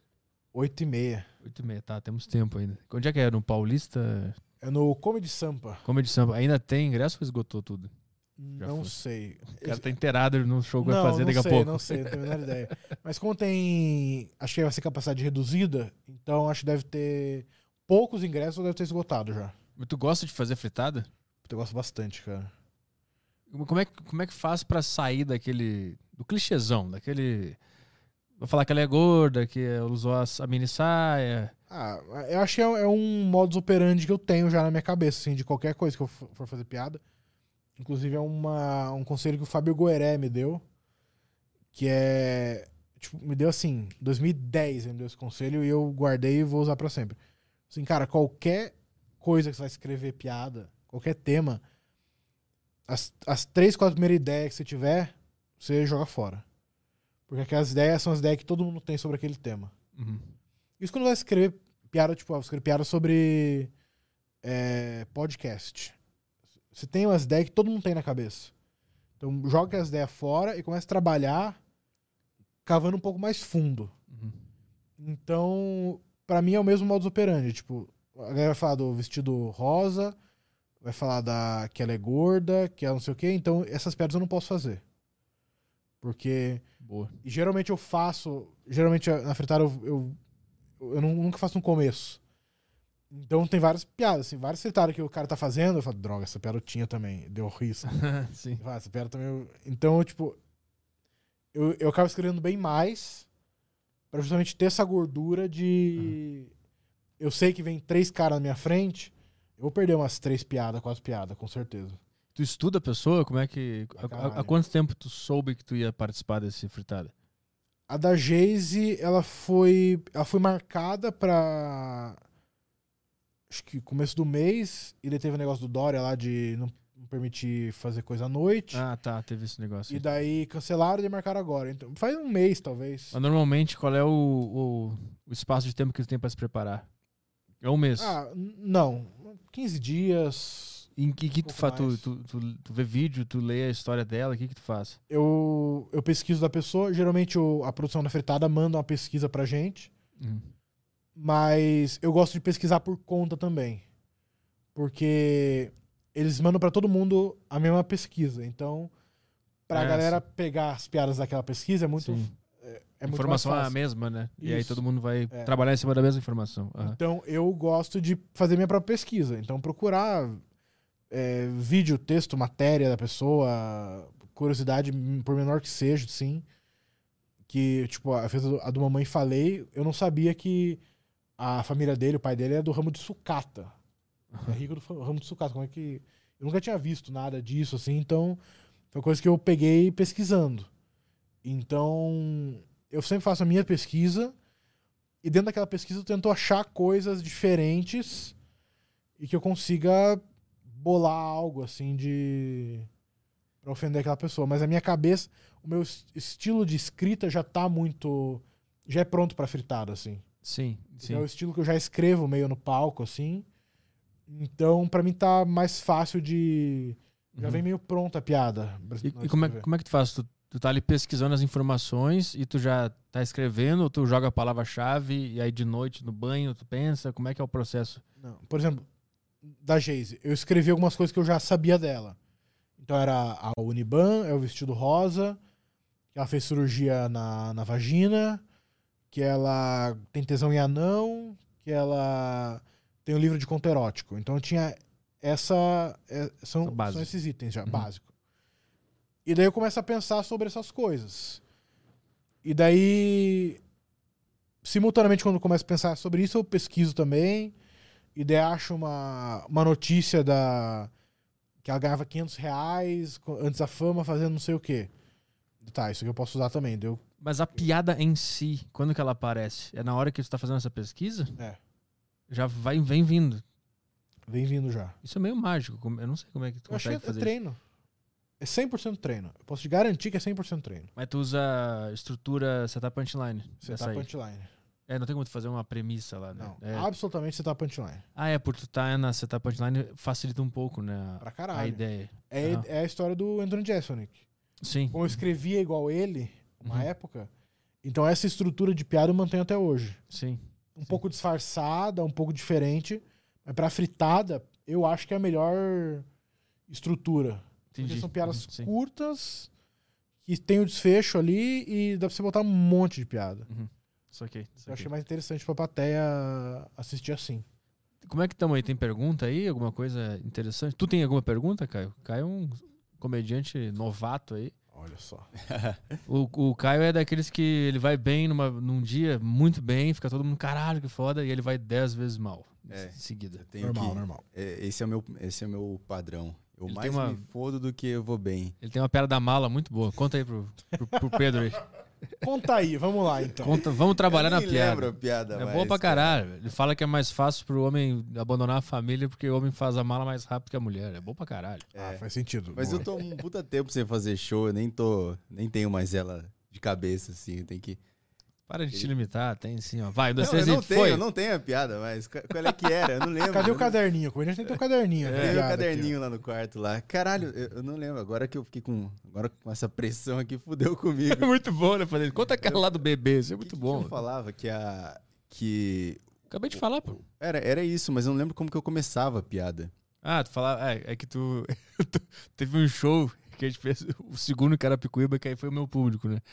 Tu- ele, entrou no palco meio bêbado, e aí tu ficou bem na ponta do palco, assim, tinha um casal na, sentadinho, assim, bonitinho, e ele começou. E aí? Começou a apontar pro. Quem é que demora mais pra fazer a mala? E com uma agressividade é, fora de. E o Fora casal, a de... gente nunca viajou junto, hein? Porque ele queria inserir a premissa de que mulher demora mais, entendeu? E aí ele ficou todo mundo em silêncio. Ele, quem demora mais? Aí o cara falou, ah, eu demoro mais. Aí, puta, fodeu minha piada. Porque destruiu a premissa que ele tinha que a mulher demorava mais. É, eu começava falando que mulheres demoram mais que os homens pra fazer a mala, porque a mulher. Não, na verdade, o homem. Como que era? O homem. Tu dizia que a tua namorada demorava demais. Ela demorava demais E pra aí, fazer a mala. Isso fez tu pensar. Ah, é. Aí eu cheguei na conclusão que é por isso que quem abandona a família É o é homem. o homem. Porque a mulher ela vai tantas vezes da mala até o guarda-roupa, até o guarda-roupa até a mala, que ela, meu Deus, o que que eu tô fazendo? Vou abandonar minha família, eu tô maluca. Ela se arrepende Ela nesse tem tempo. tempo pra pensar. O homem pega duas camisas, uma cueca e vai embora. É, e o resto ele só tá se arrepende na Bolívia, lembra? É, ele aí- só se arrepende quando ele chega na Bolívia. Eu acho a piada. É bom pra Boa- caralho, né, é boa viu? Piada, boa piada. Caralho, aqui, ó. Caralho, vou voltar Boa a piada, fazer boa show. piada. Caralho, mas é. Questão do Caio, tem aí? Cara, você. O, o Jeff Ross é um cara que te influenciou muito? Hum, não muito, assim. é, nos roasts, assim, eu não. Eu go- gostava mais do, do Greg Giraldo, do Patricio Neal Ah, e, do, e do Jason, que são os caras que eu mais gosto, assim. Mas não muito, assim. Eu acho que ele é bom pra caralho, ele também pega a manha. Mas eu acho que como ele fez muitos, é normal que a qualidade caia um pouco, né? O... Saiu um documentário sobre o Patricio Neal na, no Comedy Central agora, o É, eu vi que todo Killing is falando. Easy. Porra, eu vi metade dele. Já viu? Onde é que tem pra ver? Eu baixei no Torrent. Caralho, me manda o link, meu. Eu fiquei procurando e não achei, meu. Eu vi só pequenos trechos que alguém botou no Pô, YouTube. eu assisti um, um- dois terços dele, assim, bem bom, cara. Cara, o Patricio Neal era inacreditável. O, o depoimento dos caras, meu, tem o- eu tava vendo o Anthony Cumming falando do Patricio Neal. E ele tava falando que o Patricio Neal era um cara que ele não se curvava de jeito nenhum pro mainstream. E ele perdeu várias oportunidades Sim. por ser assim. Ele falou que ele entrava, que ele teve uma reunião com alguém, alguma empresa grande pra assinar um contrato. E aí o Patricio Neal ficou puto com os termos, aí ele não queria negociar com os caras. Aí eram todos judeus, né, donos de uma grande empresa. E o Patricio Neal foi embora da empresa falando: vocês estão todos judeus, filha da puta. Vocês deviam ter morrido no holocausto. E foi embora, meu. E aí, esse era esse, esse cara, esse- esse- ele fazia isso, meu. Tem uma outra história que ele, que ele foi negociar com uma, com uma mina de, do Comedy Center, alguma coisa assim. E a mina ela tava toda, tipo, mandando e fazendo. Ela tava sendo meio, meio passiva-agressiva e tal. E aí o cara que tava junto com ele, não sei quem encontra, se é o Bill Burr ou outra pessoa, fala que ele. Ele olha, ele tá bem calmo, ele olha nos olhos da mina e fala, tipo, faz quanto tempo que ninguém chupa tua buceta? Com a maior calma do mundo. E ela começa. "Bê, bê, bê, bê", E ele, não, não, não. Sweetheart, sweetheart, sweetheart. Com toda a calma dele. né? É. How many, how many years? Eu não sei como é que se fala essa frase em inglês, mas ele- fala isso pra mulher. E aí contam que ele conseguiu dobrar a mulher, só falando esses absurdos. E, e aí a mulher ficou mais calma. Ele era, ele era mestre, meu. Patricio Neal, todo mundo no Brasil devia conhecer É ele. muito foda, mano. Eu não sei se tem muita coisa legendada dele, eu vejo as coisas sem legenda. Acho que não. Mas, é, porra, esse cara tinha que ser muito mais conhecido porque ele é o stand-up na sua forma perfeita. tipo. Ele conseguiu chegar lá. E quando tu vê ele, tu pensa, ah, era pra ser assim. Aquele negócio que eu vejo dos caras que eu curto. É. Ah, era pra ser assim. Porque É, ninguém sim. chega lá, né? Esse comentário é mó legal, que todos os caras falam assim, tipo, Ah, a gente fazia Bill Burr, Jim Norton, tal, os caras falando assim, ah, a gente fazia, mas Patrícia era outra coisa. É, Era, era, era muito à frente, assim. É. E os caras falando que, tipo, cara, pra ele só interessava é, a verdade, ser verdadeiro. É a única coisa que interessava. É, é o. Puta, acho que era o Gary Gulman, que ele conta. Tinha uma piada que o Patrício fazia do. Era uma piada de gordo, assim, tipo. A piada funcionava pra caralho. E ele foi ele fez essa piada, o Gary Gulman tava na plateia, viu, falou, nossa, piada é muito foda. Ele foi ver o Patrício seis meses depois. Material completamente diferente. Daí o Gary Gulman falou, por que, que você não faz aquela piada do, do gordo e tal? Ele falou, não quero fazer essas piadas. não, não é mais quero- a minha eu quero- verdade. não é minha verdade, eu quero fazer minha verdade. Ele falou, ah, mas você podia fazer sua verdade e aquelas piadas também. Ele, não, não, não, não quero, não quero ser o cara que faz essas piadas. E, e tem uma parte também que ele ia apresentar um programa, acho que na MTV, que era de vídeo, junk video, um negócio assim. Sim, aquelas pe... ah, tipo vídeo cacetada? Ou, pe... É, ou eu acho que era tipo, é, eu acho que era tipo vídeo de internet Ah, engraçado. tá. Tipo que tem na, tinha na Rede TV que o Bola ficava rindo, ele ficava vendo. Eu acho que era isso, acho que era vídeos isso. do Zap. É, acho que era isso. É. Vídeos do Zap. E daí ele. Ele falou assim, cara, ele parou de fazer aquele programa que dava um dinheiro bom pra ele, dava uma visibilidade pra ele, porque ele falou assim: a galera que vê esse programa, se, se me conhece por esse programa e vai no show, Uhum, se decepciona. uhum. Tipo, é uns adolescentes de 18 18 anos que vai no show e eu vou falar um monte de absurdo que eles vão. Tipo, nossa, que bosta, não é isso que eu queria. Sim. Então ele preferiu sair desse programa pra não atrair a galera errada pro show dele, pra pro galera que tá no show dele realmente ser entender aquilo que ele tá que ele queria fazer. É, ele era muito verdadeiro, aquele, aquele que tem muita história na internet sobre ele. Tem outra que é muito foda também, que eles estavam fazendo um show beneficente pra coisa de cachorro tal. eh, Animais abandonados. Era ele, Bill Burr, Jeff Ross tal. E aí tava todo mundo mal pra caralho. O Bill Burr conta que ele tava indo mal, ele conseguiu ouvir a risada do Patrício no fundo, né? Rindo dele. E aí, quando o Patrício entrou, ele começou a falar, tipo, começou. Porque ninguém tava rindo de nada, né? Aí ele começou, foda esse show, vou, vou fuder tudo aqui. Aí o Patrício Neil entrou no, no palco e começou a falar que tinha acabado de tomar de café da manhã um, um, um pup, um filhote de cachorro. E a mulher que era a dona do negócio começou, para com isso, para com isso. E aí ela, ela, e ela tentou cortar o microfone dele, ele continuou falando. Agora ela conseguiu cortar o microfone dele. Ele só largou o microfone e tinha um piano no palco. Ele sentou no piano e começou a tocar o piano no meio do show. Esse cara é muito foda, velho. Mas cara é impossível chegar no. Tem dois caras que eu acho que são impossíveis. Três. Que é impossível chegar: Bill Hicks, Patricio Neal e George Carlin. Eu acho que é impossível Isso é impossível. alcançar Boa, o que eles alcançaram. É um Mas bom trio. Eu, eu perguntei isso porque do do Jeff Ross é porque eu vi bastante seus vídeos no que tem bastante vídeo no seu canal do YouTube de stand up e você é um cara que é, é um dos caras que na comédia pra mim é uma referência, é um cara que eu curto bastante, você e o Petri. São dos poucos caras no Brasil Cara, que eu, cara de nojo que ele Ah, fez. Petri, não. Quando eu falei que ele era o meu preferido do Brasil, ele mandou: para de puxar o saco, É, cara. não tem por que ficar falando isso, mas tudo bem. Mas eu, Não, é mas- que o único que eu vi verdade, vou É, te falar a verdade, de todos que eu vi, que eu fui acompanhar show, fui ver outras pessoas, de todo mundo que subiu no palco, tu foi o único que me passou verdade. Essa, essa, É, por isso que eu achei do caralho. Muito Teve obrigado. uma vez que a gente tava indo pro show de Carapicuíba, acho que você falou dele. Eu falei, pô, Pedro Lemos é bom. É. Teve uma vez que teve esse papo aí. Mas, é, além de, de comediante, tem algum. Tipo assim, eu acho. Eu, que- é, é muito bom quando eu encontro um comediante que eu gosto da comédia dele, porque é meio raro. Mas tem algum livro que você usou como, como, como forma de estudo pra comédia, alguma coisa assim? Eu, cara, eu estudei tudo, assim. Desde o. A galera até zoa da Judy Carter, do. É, eu queria alguma coisa que não fosse isso. Que todo mundo usa Cara, né? mas. Leia. Porque Segredos eu acho assim. Por exemplo, o livro da Judy Carter. A galera fala. Ah, fala mal e zoa. Mas tem uma coisa muito importante naquele livro ali que eu absorvi que é. Ela ensina primeiro a você bolar a sua piada e depois ela ensina a estrutura de piada. E daí ela fala por que isso? Porque primeiro é importante que você tenha a energia da piada, você tenha o motivo da, daquela piada. Você é, tipo, ah, eu odeio, odeio velho no ônibus. Se você tiver estrutura já, você bota. tipo, você pensa na estrutura e não no sentimento da piada. É. Então o certo é você, pensa, você ter o sentimento da piada primeiro e depois você bota ela na estrutura. Isso é uma coisa que ela ensina e que eu achei legal pra caralho. Lógico que não é tudo o que as pessoas ensinam que você vai absorver. Aham. Assim, pode ter o cara mais foda do mundo, pode ter o Patrício falando bagulho e você fala, "Ah, acho que não tem muito a ver pra mim isso. É. Mas eu acho que você tem que ler tudo, assistir tudo. É, coisa que me ajudou muito foi podcast de comediante.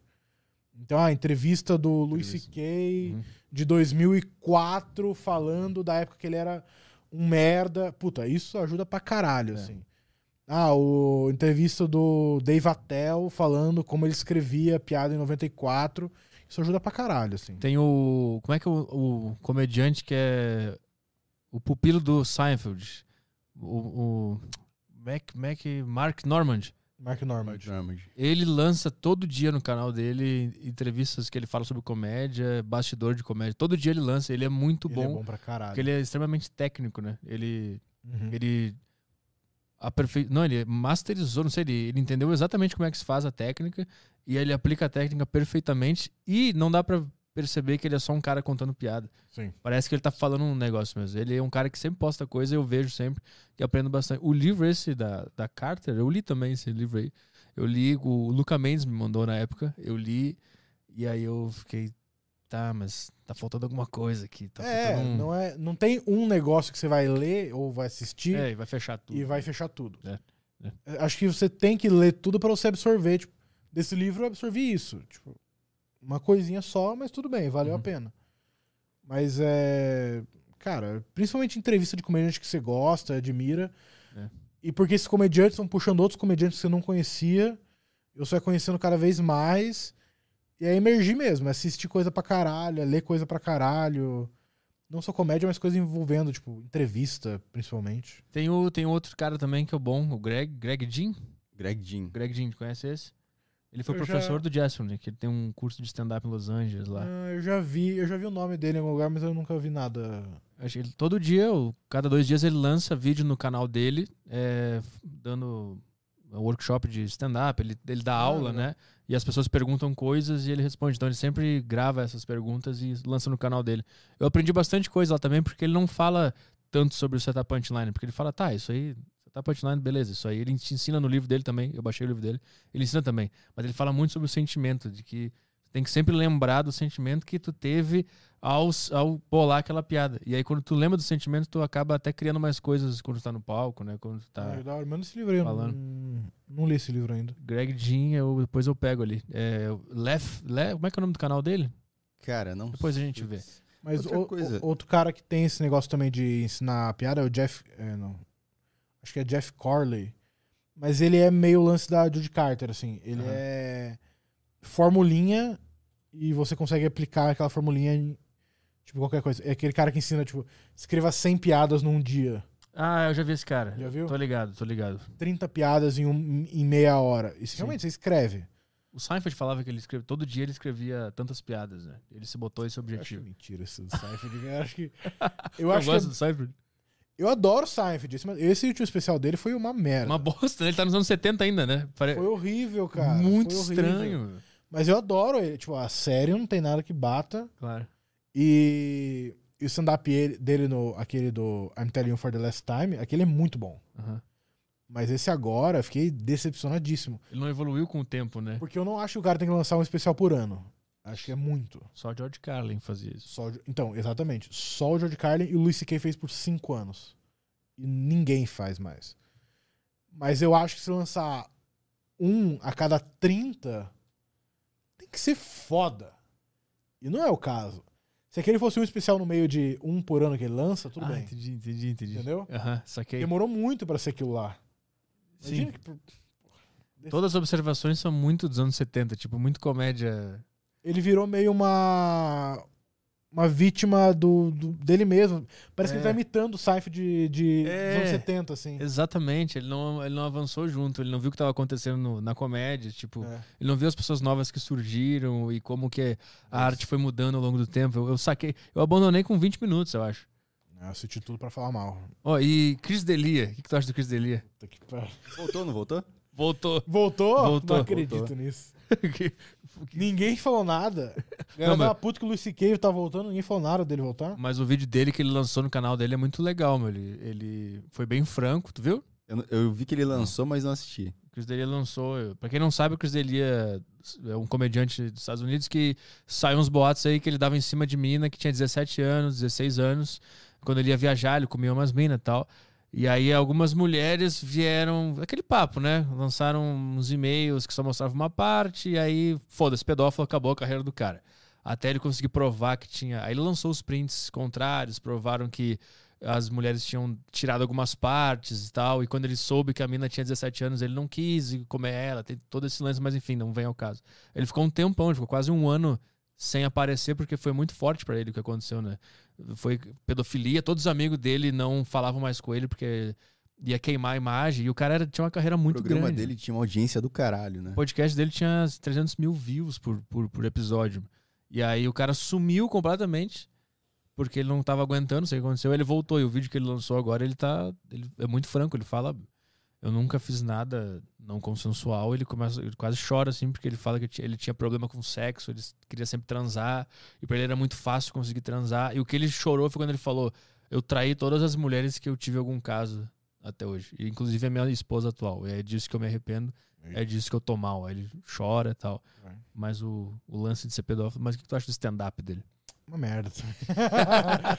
não gosto, mas assim, entendo quem A gosta. puta passada de pano. Ah, é. achei que foi bem feito, inclusive.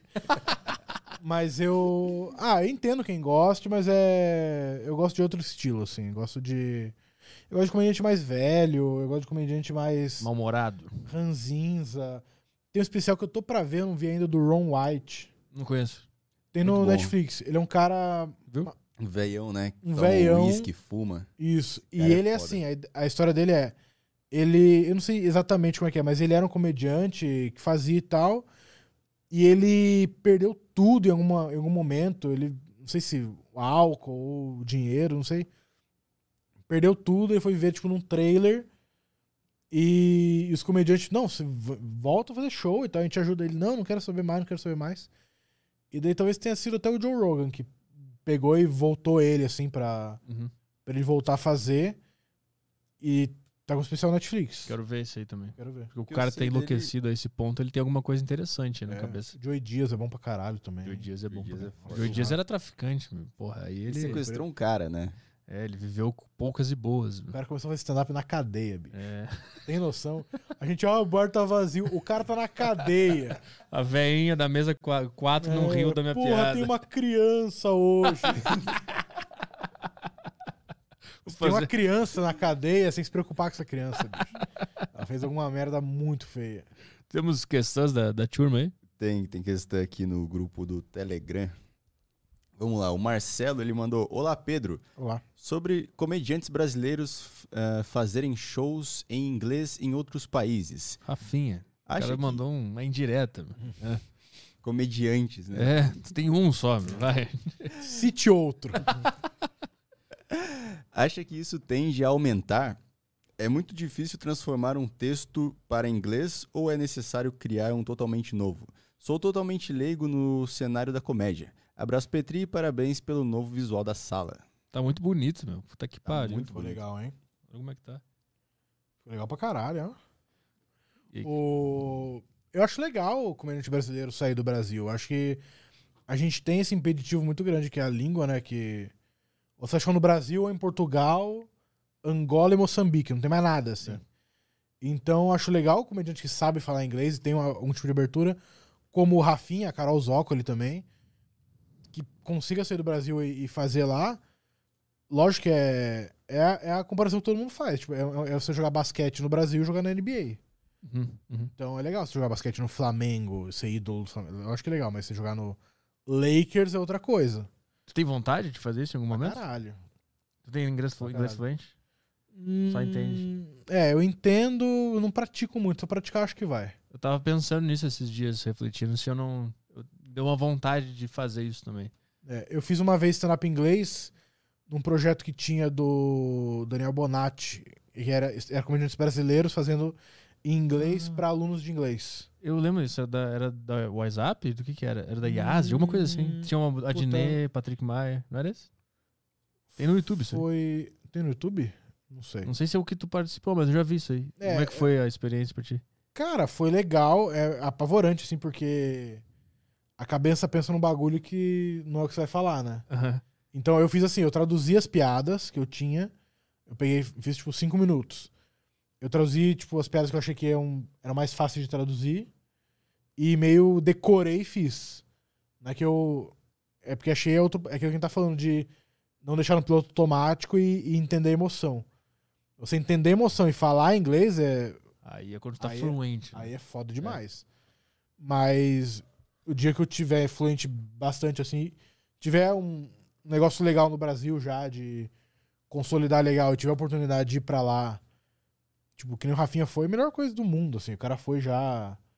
Tipo, teve gente que apostou nele lá e. Sim, já foi com um milhão de seguidores no Instagram. É, é cara. outra coisa. É Assim, diferente. um anônimo batalhar em open mic com É. 40 mil americanos é uma coisa. Você chegar lá e já ter um acesso a comedy clubs, assim, é, é completamente diferente, né? Hoje tu, como é que tu se estabeleceu na cena? Quando é, quando é que isso aconteceu? Que tu virou um cara que faz o circuito e, e é reconhecido? Eu queria emendar uma pergunta também sobre a, a transição de, de ser um open mic pra ser um comediante que já tá vivendo de comédia. Eu acho que já entra nisso que o Pedro É, perguntou. assim, acho que é uma- essa é uma transição que não existe um momento chave, assim, é é uma coisa que acontece muito naturalmente. Você é um open mic, começa a mandar bem, mais gente conhece seu trabalho, mais gente começa a te chamar. Chega uma hora que a galera que tem show, tipo, que paga cachê, vê que você tá fazendo, mandando bem numa determinada frequência, com materiais diferentes, você fala, ah, esse cara aguenta 15 minutos, 20 minutos, e aí te chama. E aí você começa a entrar no circuito. Mas não tem um momento chave, não tem. É trabalhar, trabalhar bem e mostrar o trabalho. E qual foi o teu primeiro que te contrataram com cachê? Ó, vem cá que tu é foda, vem fazer. O primeiro foi o, o Santa Comédia, que foi o grupo que eu comecei. Eu fazia open mic lá direto, daí eu comecei a fazer canja, tipo, 8 minutos, 10 minutos. Daí eles me pagaram 50 reais pra eu fazer um dia de convidado. Mas eu tava com. É, tava no segundo ano de carreira, assim. Aham. 2009, finalzinho de 2009. Mas e de- depois pra Primeira se estabelecer, porque hoje tu, é, tu conhece o Maurício Meirelles, tu é amigo dele, trabalha com ele ou trabalhou? Não sei se tu trabalha. Não, não, só show mesmo. Mas como é que foi pra chegar nesse, nesse ponto? É, assim, ajudou muito não ser de. Tipo, em Curitiba tinha menos comediantes, então. É, tipo, da minha geração, todo mundo que manteve fazendo tá fazendo até hoje. Uhum. Então, o Afonso Padilha, o Thiago Souza, o Lelo Matos, lá de Curitiba. Mesmo a galera que faz lá e não faz aqui, tá todo mundo fazendo ainda. Então, a gente fez pouco open mic e já foi alçado direto a, a, a comediante mesmo. Mas daí eu vinha pra São Paulo pra fazer open mic. Vim muito tempo fazer open mic. Na, naquela na raça na coragem, naquele Na negócio. Vou lá pedir oportunidade. É, mandava mensagem pros caras de. Mandava e-mail, Facebook, Orkut na época. Aham. Ah, rola fazer cinco minutos aí, sou de Curitiba e tal. E às vezes o cara conhecia, é, ou o cara vinha de São Paulo pra Curitiba fazer algum show, e eu, eu conheci o cara naquele show, e o cara falava, ah, quando for pra São Paulo, me avisa que você faz o meu show. E daí avisava nessa, daí, ah, tinha esse show na sexta. Daí eu quero ficar no final de semana, eu vou tentar marcar um sábado e um domingo. Daí você pergunta pro cara, ah, que show que dá pra marcar na sábado? Ah, sábado tem o, o Beverly, que abria de open mic sábado, e domingo tinha um show do Daniel Pinheiro num outro bar. Daí você vai conversando com as pessoas, vai fazendo ligações e. E eu, eu não lembro exatamente quando eu, quando eu comecei a fazer de convidado em São Paulo. Mas, tu, tu se mudou pra São Paulo, né? Porque, Eu tava- mudei pra São Paulo já, eu mudei pra São Paulo faz, foi em 2018. Porque, mas por causa dos shows, estavam Por causa frequentes. dos shows. Em Tava Curitiba dando- tava, tava ruim de show. E São Paulo tinha mais oportunidade. Eu falei, ah, Curitiba acho que pra mim deu nesse momento. Aham. Eu vou pra São Paulo tentar alguma coisa. E dava pra se, se viver de boa fazendo stand-up aqui em São Paulo? Não, eu vim com uma grana já guardada, tipo, aguento seis meses legal. Mas eu vim, eu trabalhei de. escrevendo pro Nando Viana. Escrevo a culpa, a culpa do Cabral pra ele já há bastante tempo já. Ah, sim. E daí comecei a fazer esses trabalhos e pintava um trabalhinho de escrever evento pra algum comediante, fazia é, show, daí o comedians chamava, já, quando eu vim eu já fazia o comedians regular assim. Então já Eles pagam bem, né? Pagavam, né? pagavam Fechou. bem, pagavam bem o comedians. Pegava um sábado e tirava quase mil reais lá. É. Era um mês garantido assim. Em Curitiba eu trabalhava com o que antes de fazer comédia? Cara, eu, como Ou- eu comecei muito cedo, eu me formei em jornalismo, mas eu sempre fiz stand-up junto. Ah, aham. Eu trabalhei em rádio, trabalhei na Band News lá em Curitiba, trabalhei na uma rádio de esporte web também, fiquei um ano e pouco de trabalhando em rádio de, de- em esporte, mas sempre paralelo com, com stand-up, assim. É. Pô, que nem, que nem a gente aqui, todo mundo fez jornalismo aqui. Eu trabalhei em rádio também de esporte. Eu trabalhei na Rádio Guaíba lá em Porto Alegre. Ah, é da hora, mano. Igualzinho. Tu conhece a, a Rádio Guaíba? Conheço, conheço. Que meio que unido ali no sul, todo mundo se conhece, as culturas são. são... É, puta, e cara, eu, eu entrei na faculdade de jornalismo porque eu adorava, adoro ainda esporte, queria trabalhar em transmissão mesmo de Ser repórter, comentarista ou narrador? O que tu queria ser? qualquer coisa, assim, qualquer coisa. Trabalhar ali com futebol era, era o que eu queria, só que é um trabalho, assim como stand-up, é um trabalho que te, te desgasta demais, assim. E é meio merda, né? Porque eu cheguei a É, trabalhar não como. é tão legal quanto parece. É, eu uma vez me escala... eu era estagiário e meu sonho era ser repórter, né? Cobrir o Grêmio ou o Inter lá em Porto Alegre. Aí uma vez me escalaram pra cobrir o Grêmio. E aí eu comecei, eram uns negócios tipo assim, ah, hoje no treino de hoje, Marco Antônio treinou e se lesionou. Aí fico- É. essa era a minha vida, assim, falar o que um cara fez. Aí eu comecei a me a, a me, sei lá, desiludir com aquele negócio. É, e pô, era um negócio assim, tipo. Toma muito tempo, você não tem. É, os caras ficavam estressados com olheira, meu. Tipo, tu só tá cobrindo futebol, meu. O que vai acontecer contigo se tu for pra muito, guerra? porra. Uma vez eu fui, eu fui de ressaca fazer um almoço de Natal da APAI, da cidade que eu trabalhava, de repórter. Puta, é foda. Aí os caras chiaram comigo porque eu tava com umas puta olheira também. Então, mano, é. É um negócio que consome muito tua vida, tipo, domingo o dia inteiro na rádio, É. sabe? O dia inteiro na rádio. Pô, tinha, teve uma semana que eu fiz jogo. Minha equipe também, a equipe que eu trabalhava, era tipo seis pessoas. Então você não folgava nunca, assim. Era domingo a domingo, né? E eu fazia mais funções, então teve semana que eu fiz jogo terça, quarta, quinta, sexta, sábado, domingo e segunda. Caralho. Que era, tipo, Curitiba é três, são três times, né? O Coxa, o Atlético, Atlético Paranaense o Paraná. Paraná. Então o Paraná na Série B, então eu jogava de terça, Ah, daí jogava entendi. quarta, quinta, Série A, sexta, Série B, sábado, domingo, a Série A e segunda, Série B. Aham. Nossa, era um inferno, bicho, era um inferno. E, e foi na época que eu não fazia tanto show também, então meio conciliou dessa maneira, de não precisei negar tanto show, não sei. E trabalhava, mas daí quando começou a não dar mais pra mim, falei, ah, vou ficar no stand-up mesmo, que acho que eu tenho mais frente no stand-up do que no, no rádio. E aí tu ficou morando aqui em São Paulo é, até agora a pandemia, né? Tu teve que ir embora. É. Tu foi, eu voltou. fui embora, é, morei com o Daniel Sartório. Conhece o Daniel Sartório, né? Aham, sim. Eu morei com o Daniel Sartório um ano e. um ano e pouco, assim. Quando tu chegou. quando eu cheguei. E daí eu conheci minha namorada, a gente foi, foi morar junto. A gente ficou morando junto uns, uns seis meses, um pouco mais. Até junho do ano passado. Daí deu a pandemia, a gente não conseguiu mais. Tipo, o dinheiro foi todo, assim, daí ela foi mandada embora do trabalho dela, daí a gente falou, ah, mano. Ah, mandaram ela embora do trabalho. É, por causa da pandemia, que ela tava Ah. em experiência, daí Ah, entendi. acabaram pegando ela. E falei, ah, vamos. E os shows diminuíram pra caralho Ah, também. Acabou todo o show, o dinheiro que eu tinha era. Tava matando a reserva. sim, sim. Tipo, minha escolha era ou ficar mais um mês e acabar com nenhum centavo, ou ter esse dinheiro que era um mês de, de sobrevida que eu tinha em São Paulo. Que equivale a seis em Curitiba. Cara, exatamente isso. Eu pagava um aluguel absurdo em São Paulo, assim, e não me arrependo nem um pouco de ter voltado, sabe, pra, pra Curitiba. Mas por causa da, da situação que a gente tá vivendo, né? pandemia, é, é, Quando estabilizar, tu pretende voltar. não sei. A gente vai começar a produzir um show lá agora. Ah. Então, acho que tentar ver como é que a cena de lá reage, Aham. porque também do jeito que tava aqui em São Paulo, tipo, não tava tão lucrativo em relação a show, sabe? Tipo, Comedians fechou, que era um lugar que fazia bastante show, daí os lugares fecharam, Paulista também fechou, abriu com outro nome. É, então acho que não tá tão favorável, mas fazia muita canja, abria show. Então não é um negócio que dá muito dinheiro, sabe? A canja, pra quem não sabe, tu não ganha nada, né? Tu só. Nada. só- Tipo, ah, às vezes queria testar umas piadas, dava mensagem lá na, pra Joyce no Comedians, ah, tem alguém pra fazer na sexta-feira a canja? Não, pode vir. Eu marcava e lá testava as piadas. Aham. Então eu fazia muito isso, abrir show, então não era. E daí de elenco era pouca coisa, assim. Fazia o minhoca de domingo lá, que era testar piada também. E acaba que Não dá show grana. pago é pouca coisa. Uhum.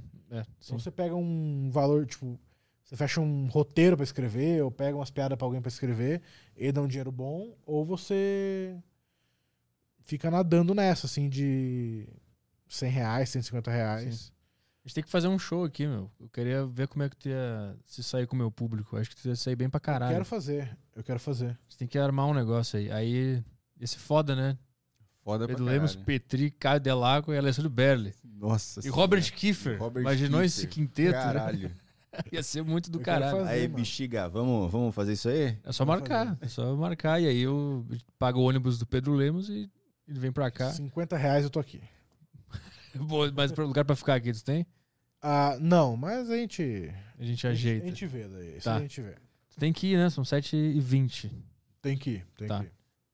Tem que ir na É. urgente ou dá pra ler uma pergunta? Dá pra ler uma pergunta. Que- Tem mais uma coisa no Telegram? Tem, só tem um cara que mandou aqui, é o Neto, mandou, só tô passando aqui pra agradecer ao Igão do Podpah por emprestar ao Petri esse maravilhoso estúdio. Ah, não. não é- não é- Estúdio muito bonito, parabéns, pode pá, tá ótimo tudo aqui, viu? Obrigado ao Mítico e ao Igão, que... O que aconteceu foi o seguinte, o pessoal tá com muita dúvida, né? O, É. o, o Flow tava demorando, tava enrolando pra nos dar o estúdio, né? Que tava já sob contrato assinado que isso ia acontecer. Aí a gente cara, tava usando os dele lá, né? Todo programa tinha lá Flow. Aí o Igão e o Mítico, muito inteligentes empreendedores, entraram em contato com a gente. E aí, como é que tá esse contrato aí? Rescinde e vem pra cá que tem um estúdio pronto. Vambora. E agora a gente tá com Podpah. Hashtag Team Pod, Podpah. É, inclusive, a gente chegou aqui e eles já tinham pendurado a, É, a- o, le, o foi neon o Igão ali, que o- pendurou isso aqui. É, exatamente. Os caras são incríveis. Vai, última questão pra gente ir embora. aí. Tá, tem uma questão aqui do João Machado. É, primeiramente, gostaria de agradecer o Petri por me ajudar com o término de um namoro com o seu show. E Pedro, como foi a experiência na virada cultural? Será que foi o cara de São Paulo? É isso que eu tô pensando, que saiu atrás da namorada? É.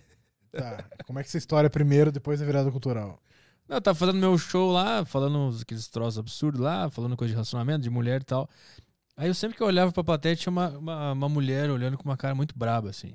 Sempre que qualquer coisa que eu falava, eu olhava, as pessoas estavam rindo e ela tava olhando braba, assim, com a cara assim.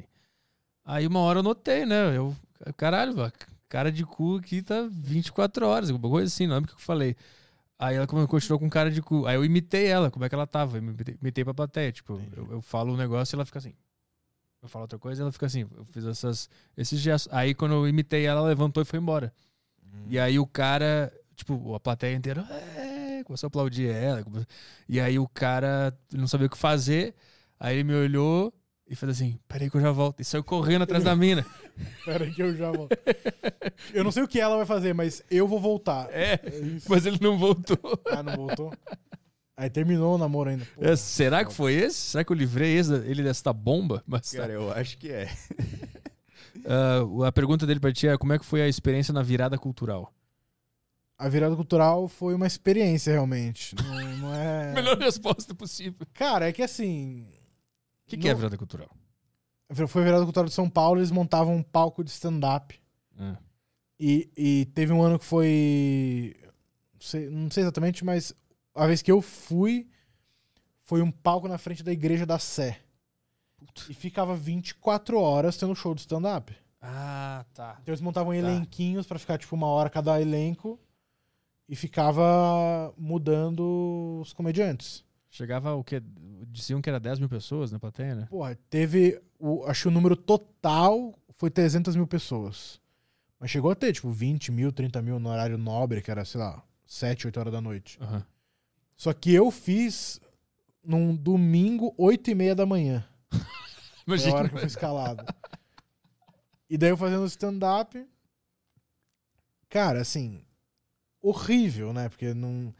galera não rindo, não entendendo, a galera. Quem você acha que tá passando na Sé 8 e meia da manhã? Não é. Vou ver um stand-up. Domingo, velho. Domingo, não? Então, era os cracudos, era os mendigos, era a galera que tá passando, era os gari trabalhando. Então, assim, horri terrível o show. e, e eu lembro até hoje que o, o- quem tava fazendo o show também era o Daniel Duncan. E ele fazendo as piadas dele. E no meio da piada dele, começa a tocar as badaladas do sino da igreja da Sé. Então ele falando, ah, isso aqui. Pem. Ah, porque eu tava pem. Tipo, os caras não podiam um dia não tocar aquela porra daquele sino. Mas tudo bem. E o teu show, como é que foi? Foi tranquilo? Horrível. Não, não teve nada assim, mas foi terrível. Você falar pra um monte de gente que não tá nem prestando atenção em você. Deve ser muito louco tu chegar e propor umas piadas e ninguém tá vendo, assim. Deve ser uma situação muito horrível. Foi tipo a vinada. A vinada foi mais divertido. Viu? Sim. Tem, tem a história da Saveiro, tem coisas que É, povo aconteceram. prestou atenção ainda naquele dia, mas. Esse aí tinha uma estrutura e não tinha ninguém preparado pra É. receber aquela estrutura. É, mas vale mais a pena pela. Realmente, tipo, a FISA virada cultural. É, mó- é é um evento muito legal a virada cultural.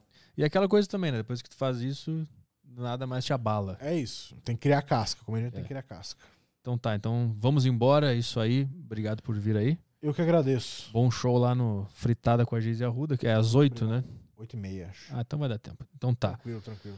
Pessoal, obrigado por assistir o Aderiva. Se você é um ouvinte do Aderiva ou um espectador do Aderiva, você está num seleto grupo de pessoas. Então dá um like no vídeo aí.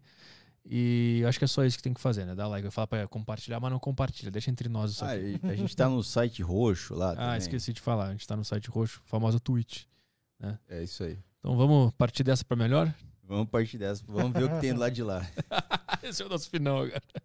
Valeu, pessoal. Dá um like aí pra apoiar o Aderiva, porque você sabe como é que é. os- os- a gente é tipo uma banda underground, que nem, ninguém curte, assim, só algumas pessoas curtem. Então você tem que divulgar a palavra, tá? É isso aí. Até amanhã. Amanhã tem um adestrador de cães aqui, Caio Working Dogs. Vai trazer um cachorro aí, um cachorro. Nós vamos fazer questões pra Eu não ele. tenho certeza se ele vai trazer, mas Confirma, manda ele trazer um, um Se ele cachorro. não trouxer um cachorro, ele é só um homem que entrou no prédio. É. Como é que você vai saber que ele adestra cachorro? É, ele Traz eu pode com falar- bigode amanhã. Ele pode tirar várias coisas da cabeça dele. Não, pra dessar cachorro, tu faz assim, É. assim, assim. Joga água e xixi. É, isso funciona tá bom. pra caralho. Tem que trazer o cachorro. Diz pra ele trazer um cachorro. Um cachorro. Valeu, pessoal. Tchau, tchau. falou.